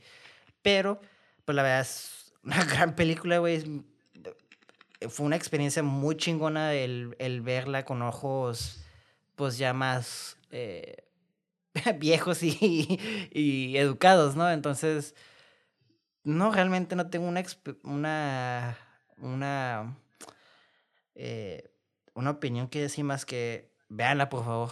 es una gran película y, y si no la han visto, pues van a tener una gran sorpresa, una grata sorpresa. Bueno, yo creo que ya los que llegaron a este punto del podcast, yo creo que ya la vieron, ¿no? Sí. bueno, es muy diferente escucharla y, y, verla, ¿no? Con, con ojos nuevos, frescos, pues. Sí, pero bueno, ya estamos llegando al final del podcast, pero se me había olvidado, güey, tenemos datos, datos curiosos, güey, los fun Aviéntate los viejo. Entonces, lo voy a decir rápido porque ya pasamos la hora y media, creo, güey. Ah, tú tómate tu tiempo, la verga. A ver. no me grite. Mamá. Bueno, pues, punto número uno. La mayoría de las tomas de Robocop y el coche de policía lo muestran saliendo o preparándose para entrar. Pierre Weller no cabía en el, actor, no cabía en el carro de policía con el traje completo. Cuando necesitaba usar, estar en el auto, usaba la parte superior del disfraz y se sentaba en ropa interior para mantener, para mantener la ilusión de que Robocop usa todo el traje mientras está dentro de un automóvil. La mayoría de las tomas muestran sus pies robóticos saliendo primero. Qué cool. Sí, güey. That's clever filmmaking. Así es, güey. Punto número dos. El traje de Robocop estaba tan caliente y pesado que Peter Weller estaba perdiendo tres libras por día debido a una pérdida de agua. perdón, debido a la pérdida de agua. No mames, güey. Finalmente se instaló un acondicionador de aire en el traje. a la verga, güey. Ok. Sí. Punto número tres. El guion había sido ofrecido y rechazado por prácticamente todos los grandes directores de Hollywood antes de que Paul Verhoeven Ah, su pinche apellido.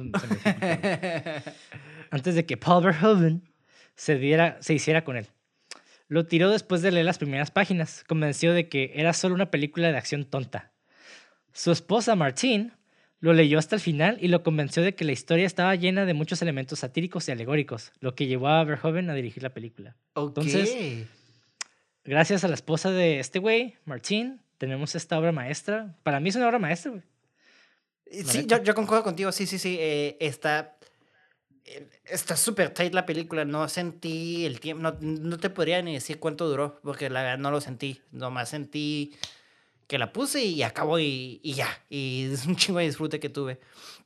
Y pues, cineastas, por favor, escuchen a sus esposas o a sus parejas. No saben cuándo puede pasar algo así. Exacto, Punto número 4. En Sacramento, California, un sospechoso de robo huyó a un cine a oscuras para escapar de la persecución de la policía. Estaba tan absorto en esta película que se proyectaba en la pantalla que no se dio cuenta de que la policía había evacuado a todos los demás clientes del cine y cuando las luces se encendieron, el hombre aturdido fue detenido por todos. Los policías viendo también la película, ¿no? sí, bueno. a huevo. a huevo. Punto número 5. Nancy Allen llegó por primera vez al set, que es Louis, cuando Paul Verhoeven estaba filmando la comedia de situación deliberadamente cursi, It's Not My Problem. Ok. Que básicamente aparece en las pantallas de la televisión a lo largo de la película. O sea, ya ves cuando están los criminales viendo una, la televisión en, el, en la fábrica, después también en, el, en el, la tienda, pues sale este programa que pues el vato dirigió, perdón, hizo para esta película precisamente. Ok, ¿es lo de, ah, ¿compraría eso por un dólar? Sí, güey. Ok, qué cool. That's fucking dedication. Sí, todo lo que está, en, lo que vemos, güey, lo que sale en televisión en la película, todo ya está preplaneado, güey. O sea, sí está muy, muy, muy intelectual esta película, en mi opinión, güey. Tiene sus detalles. No, sí está. Es lo que te digo, sí. Este detalle está súper justo, súper tight, súper sabroso. Sí, sí, mucha raza piensa que nomás prende la televisión y la dejan correr. No, o sea, este güey filmó lo que se iba a proyectar en televisión, güey. No, no, sí. Wow. A huevo. Punto número 6. Dijo el 5. Ah, sí. Punto número 6. Paul, Paul Verhoeven y Rob Bottin, que es uno de los productores, se enfrentaron, se enfrentaron repetidamente antes y durante la producción sobre el diseño y la composición del personaje de Robocop. Lo que más discutieron fue la escena en la que Murphy se quita el casco. Botzin quería que la escena se filmara en un área oscura, por temor a que la luz intensa revelara demasiados efectos de maquillaje. el director quería que la escena se filmara con el mayor brillo posible.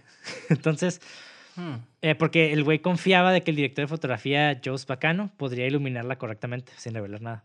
Ajá. Y eventualmente, pues el director se salió con la suya y Boatin se negó a seguir hablando con él durante el resto de la producción. Wow. Sin, emba- sin embargo, en el estreno, ambos, ambos hombres quedaron tan impresionados con el resultado de la escena que instantáneamente se perdonaron el uno al otro. Y, y que incluso había prometido no volver a trabajar con el director, aceptó felizmente la oferta para trabajar en el próximo proyecto de Paul, que se llama tan tan tan Total Recall en 1990. Oh, wow. Y, y, esa, y esa película es otra obra maestra de ficción, güey. Esa también tenemos que hablar de esa película. Maybe, maybe soon. ¿Y se volvieron a pelear? Y se no sé, güey. Ya lo veremos en los fan facts de la siguiente película. Bueno, de esa película. Punto número 7. Al darse cuenta de que la película iba retrasada y por encima del presupuesto, el director y el productor, perdón, el director Paul y el productor John Davidson no filmaron a propósito una escena crucial, que fue la muerte del oficial Murphy. Ok. Cuando terminó la producción, regresaron a Los Ángeles e informaron tristemente a los ejecutivos que la muerte de Murphy no había sido filmada. Y después de ver el material que filmaron, los ejecutivos quedaron tan asombrados por la estética y las actuaciones que les dieron más dinero a los cineastas y filmaron la escena en un almacén redecorado en Los Ángeles. Ok. Qué chingón. Sí. Punto número 8. Debido a que las manos del traje de Robocop estaban hechas de goma espuma, las llaves del auto rebotaban en la mano de Peter Weller cada vez que intentaba atraparlas. Y guacha esto, güey. A la producción le tomó hasta 50 tomas y un día entero de filmación antes de finalmente obtener la toma correcta, güey. A huevo. Sí, nomás imagínate, güey. No Nomás atrapando llaves todo el puto día. Punto número 9.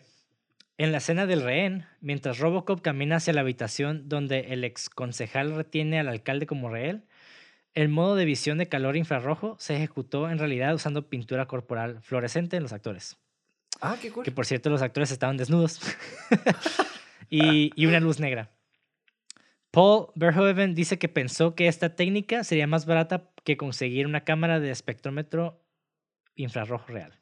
Ok, y ya con ese fun fact confirmaste que no era el presidente. Era el consejero. Ajá, concejal. Ajá, sí, Ajá. exactamente. Ya. Ajá, Punto número 10.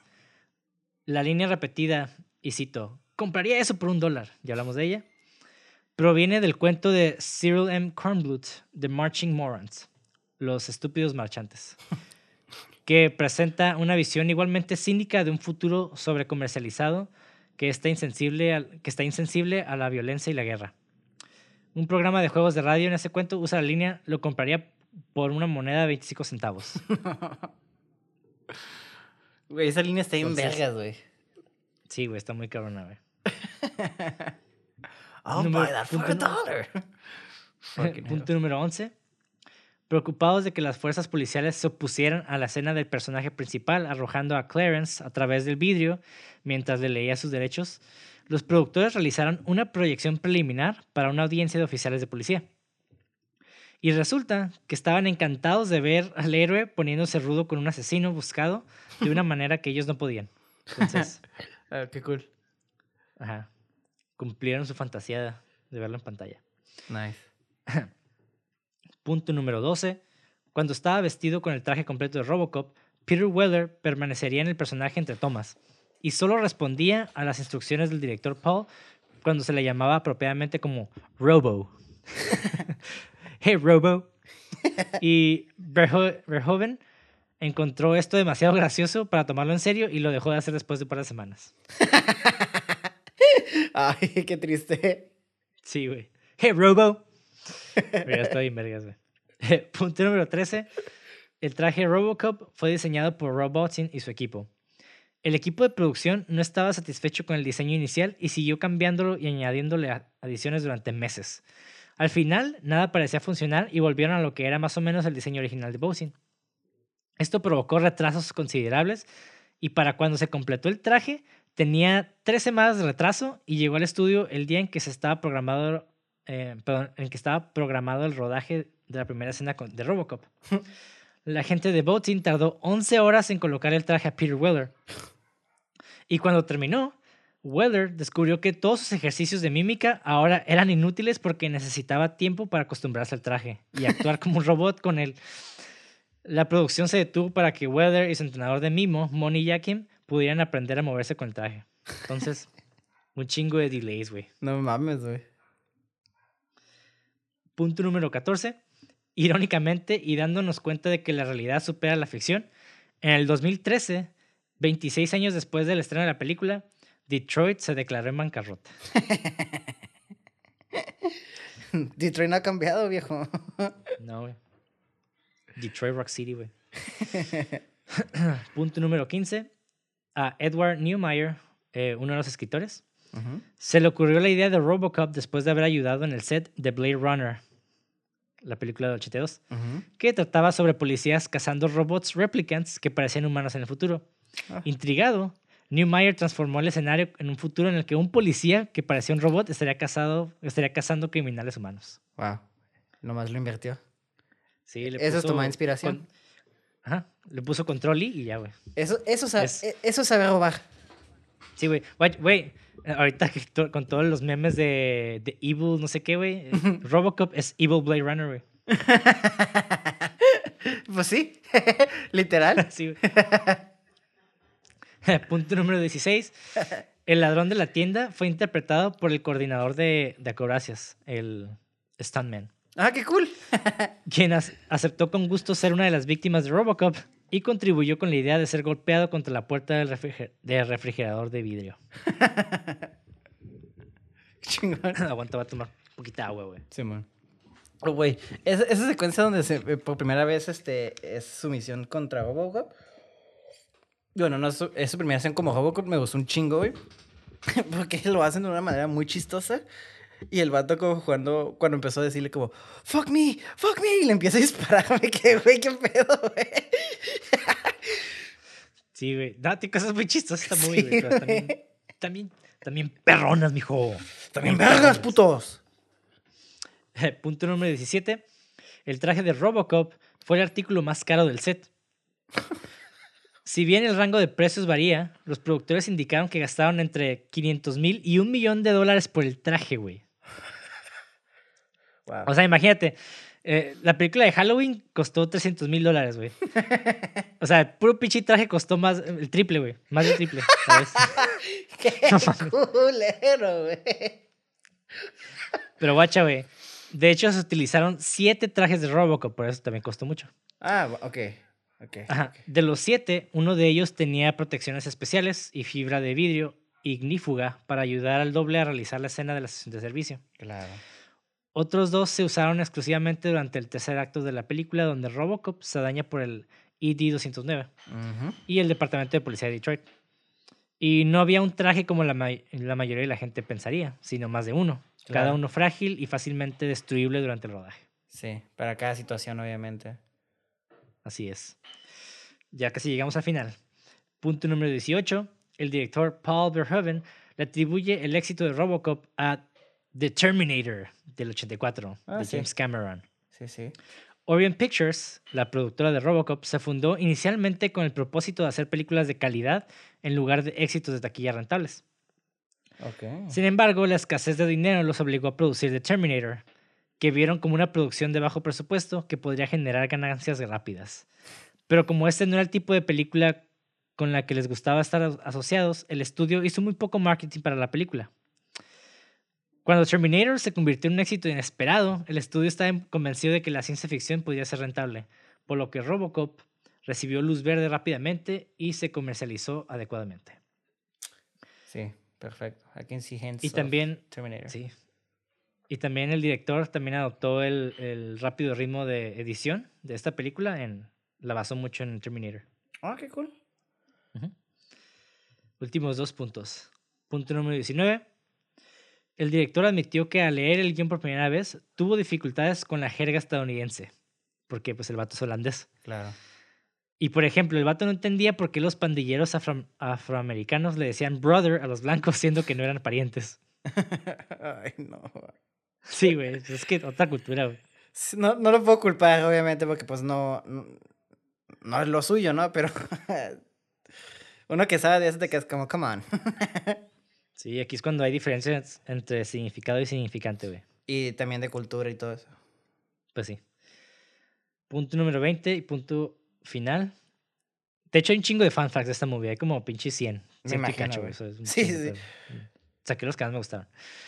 Punto número 20. En una entrevista del 2013, Edward Newmeyer, el guionista, bueno, uno de los guionistas, reflexionó sobre cómo el guion reflexionó sobre cómo el guion de la película estaba comenzando a convertirse en realidad. Y cito, ahora estamos viviendo en el mundo que estaba proponiendo Robocop. Como las grandes, cómo las grandes corporaciones se ocuparán de nosotros y, y cito, y cómo no lo harán. Wow. Y con eso, es, es un profeta el güey. sí, o sea, es, es que de hecho hay, puedo hacer muchos paralelos, ¿no? O sea, Titanic realmente había, ya existían dos libros que describían como un, un barco de ese, de ese calibre, con las mismas cosas, se iba a chocar con un iceberg, güey. O sea, y pues más, otras más cosas, ¿no? Hay, hay muchos, muchos libros que también profetizan de cierta manera pues, la sociedad en que vivimos. La Biblia.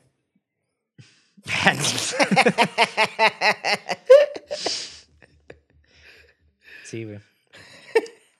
Recuerden que pueden encontrar la Biblia en el apartado de ciencia ficción. Lo siento, mamá, lo siento. En fin. Eh, Con eso finalizamos el episodio de hoy de Robocop. Espero que hayan disfrutado esa película y que también hayan disfrutado este podcast. Porque, pues, la verdad, sí me, sí me tomé mi tiempo para analizar la película y Sí. pues hacer un guion al respecto, ¿no? No, está Y pues- muy buen análisis, Ricardo. Felicidades. Gracias, gracias. Y recuerden que nos pueden ayudar donando en el link de abajo de la descripción. O si no, pues también nos pueden seguir en Facebook o Instagram como cine666.mpg. En YouTube igual, si es que no lo están viendo ahí, nos pueden encontrar como cine666. A mí me pueden encontrar como Monty de André en redes sociales. O si, quieren, o si prefieren mi página de fotografía, Monty de Foro. ¿Y a ti cómo te podemos encontrar? Ah, como en Instagram, como le pago, y doble y ah, guion bajo al final. Perfecto. Y con esto finalizamos, ahora sí, este episodio larguísimo de Robocop. Espero no se hayan dormido. Y si sí, pues, pues le vuelven a poner play y lo regresan. Eh, pues se despiertan y le ponen play. sí. Y cero pedo. Vean más películas, analicen sus condiciones, sus- su entorno que lo rodean, porque recuerden que la libertad solamente está limitada por la situación en que vivimos. Entonces, así es. Yo solo les voy a decir que muertos o vivos tienen que ver esta película. A huevo. Adiós. Bye. They were alive, you're coming with me. Ahí le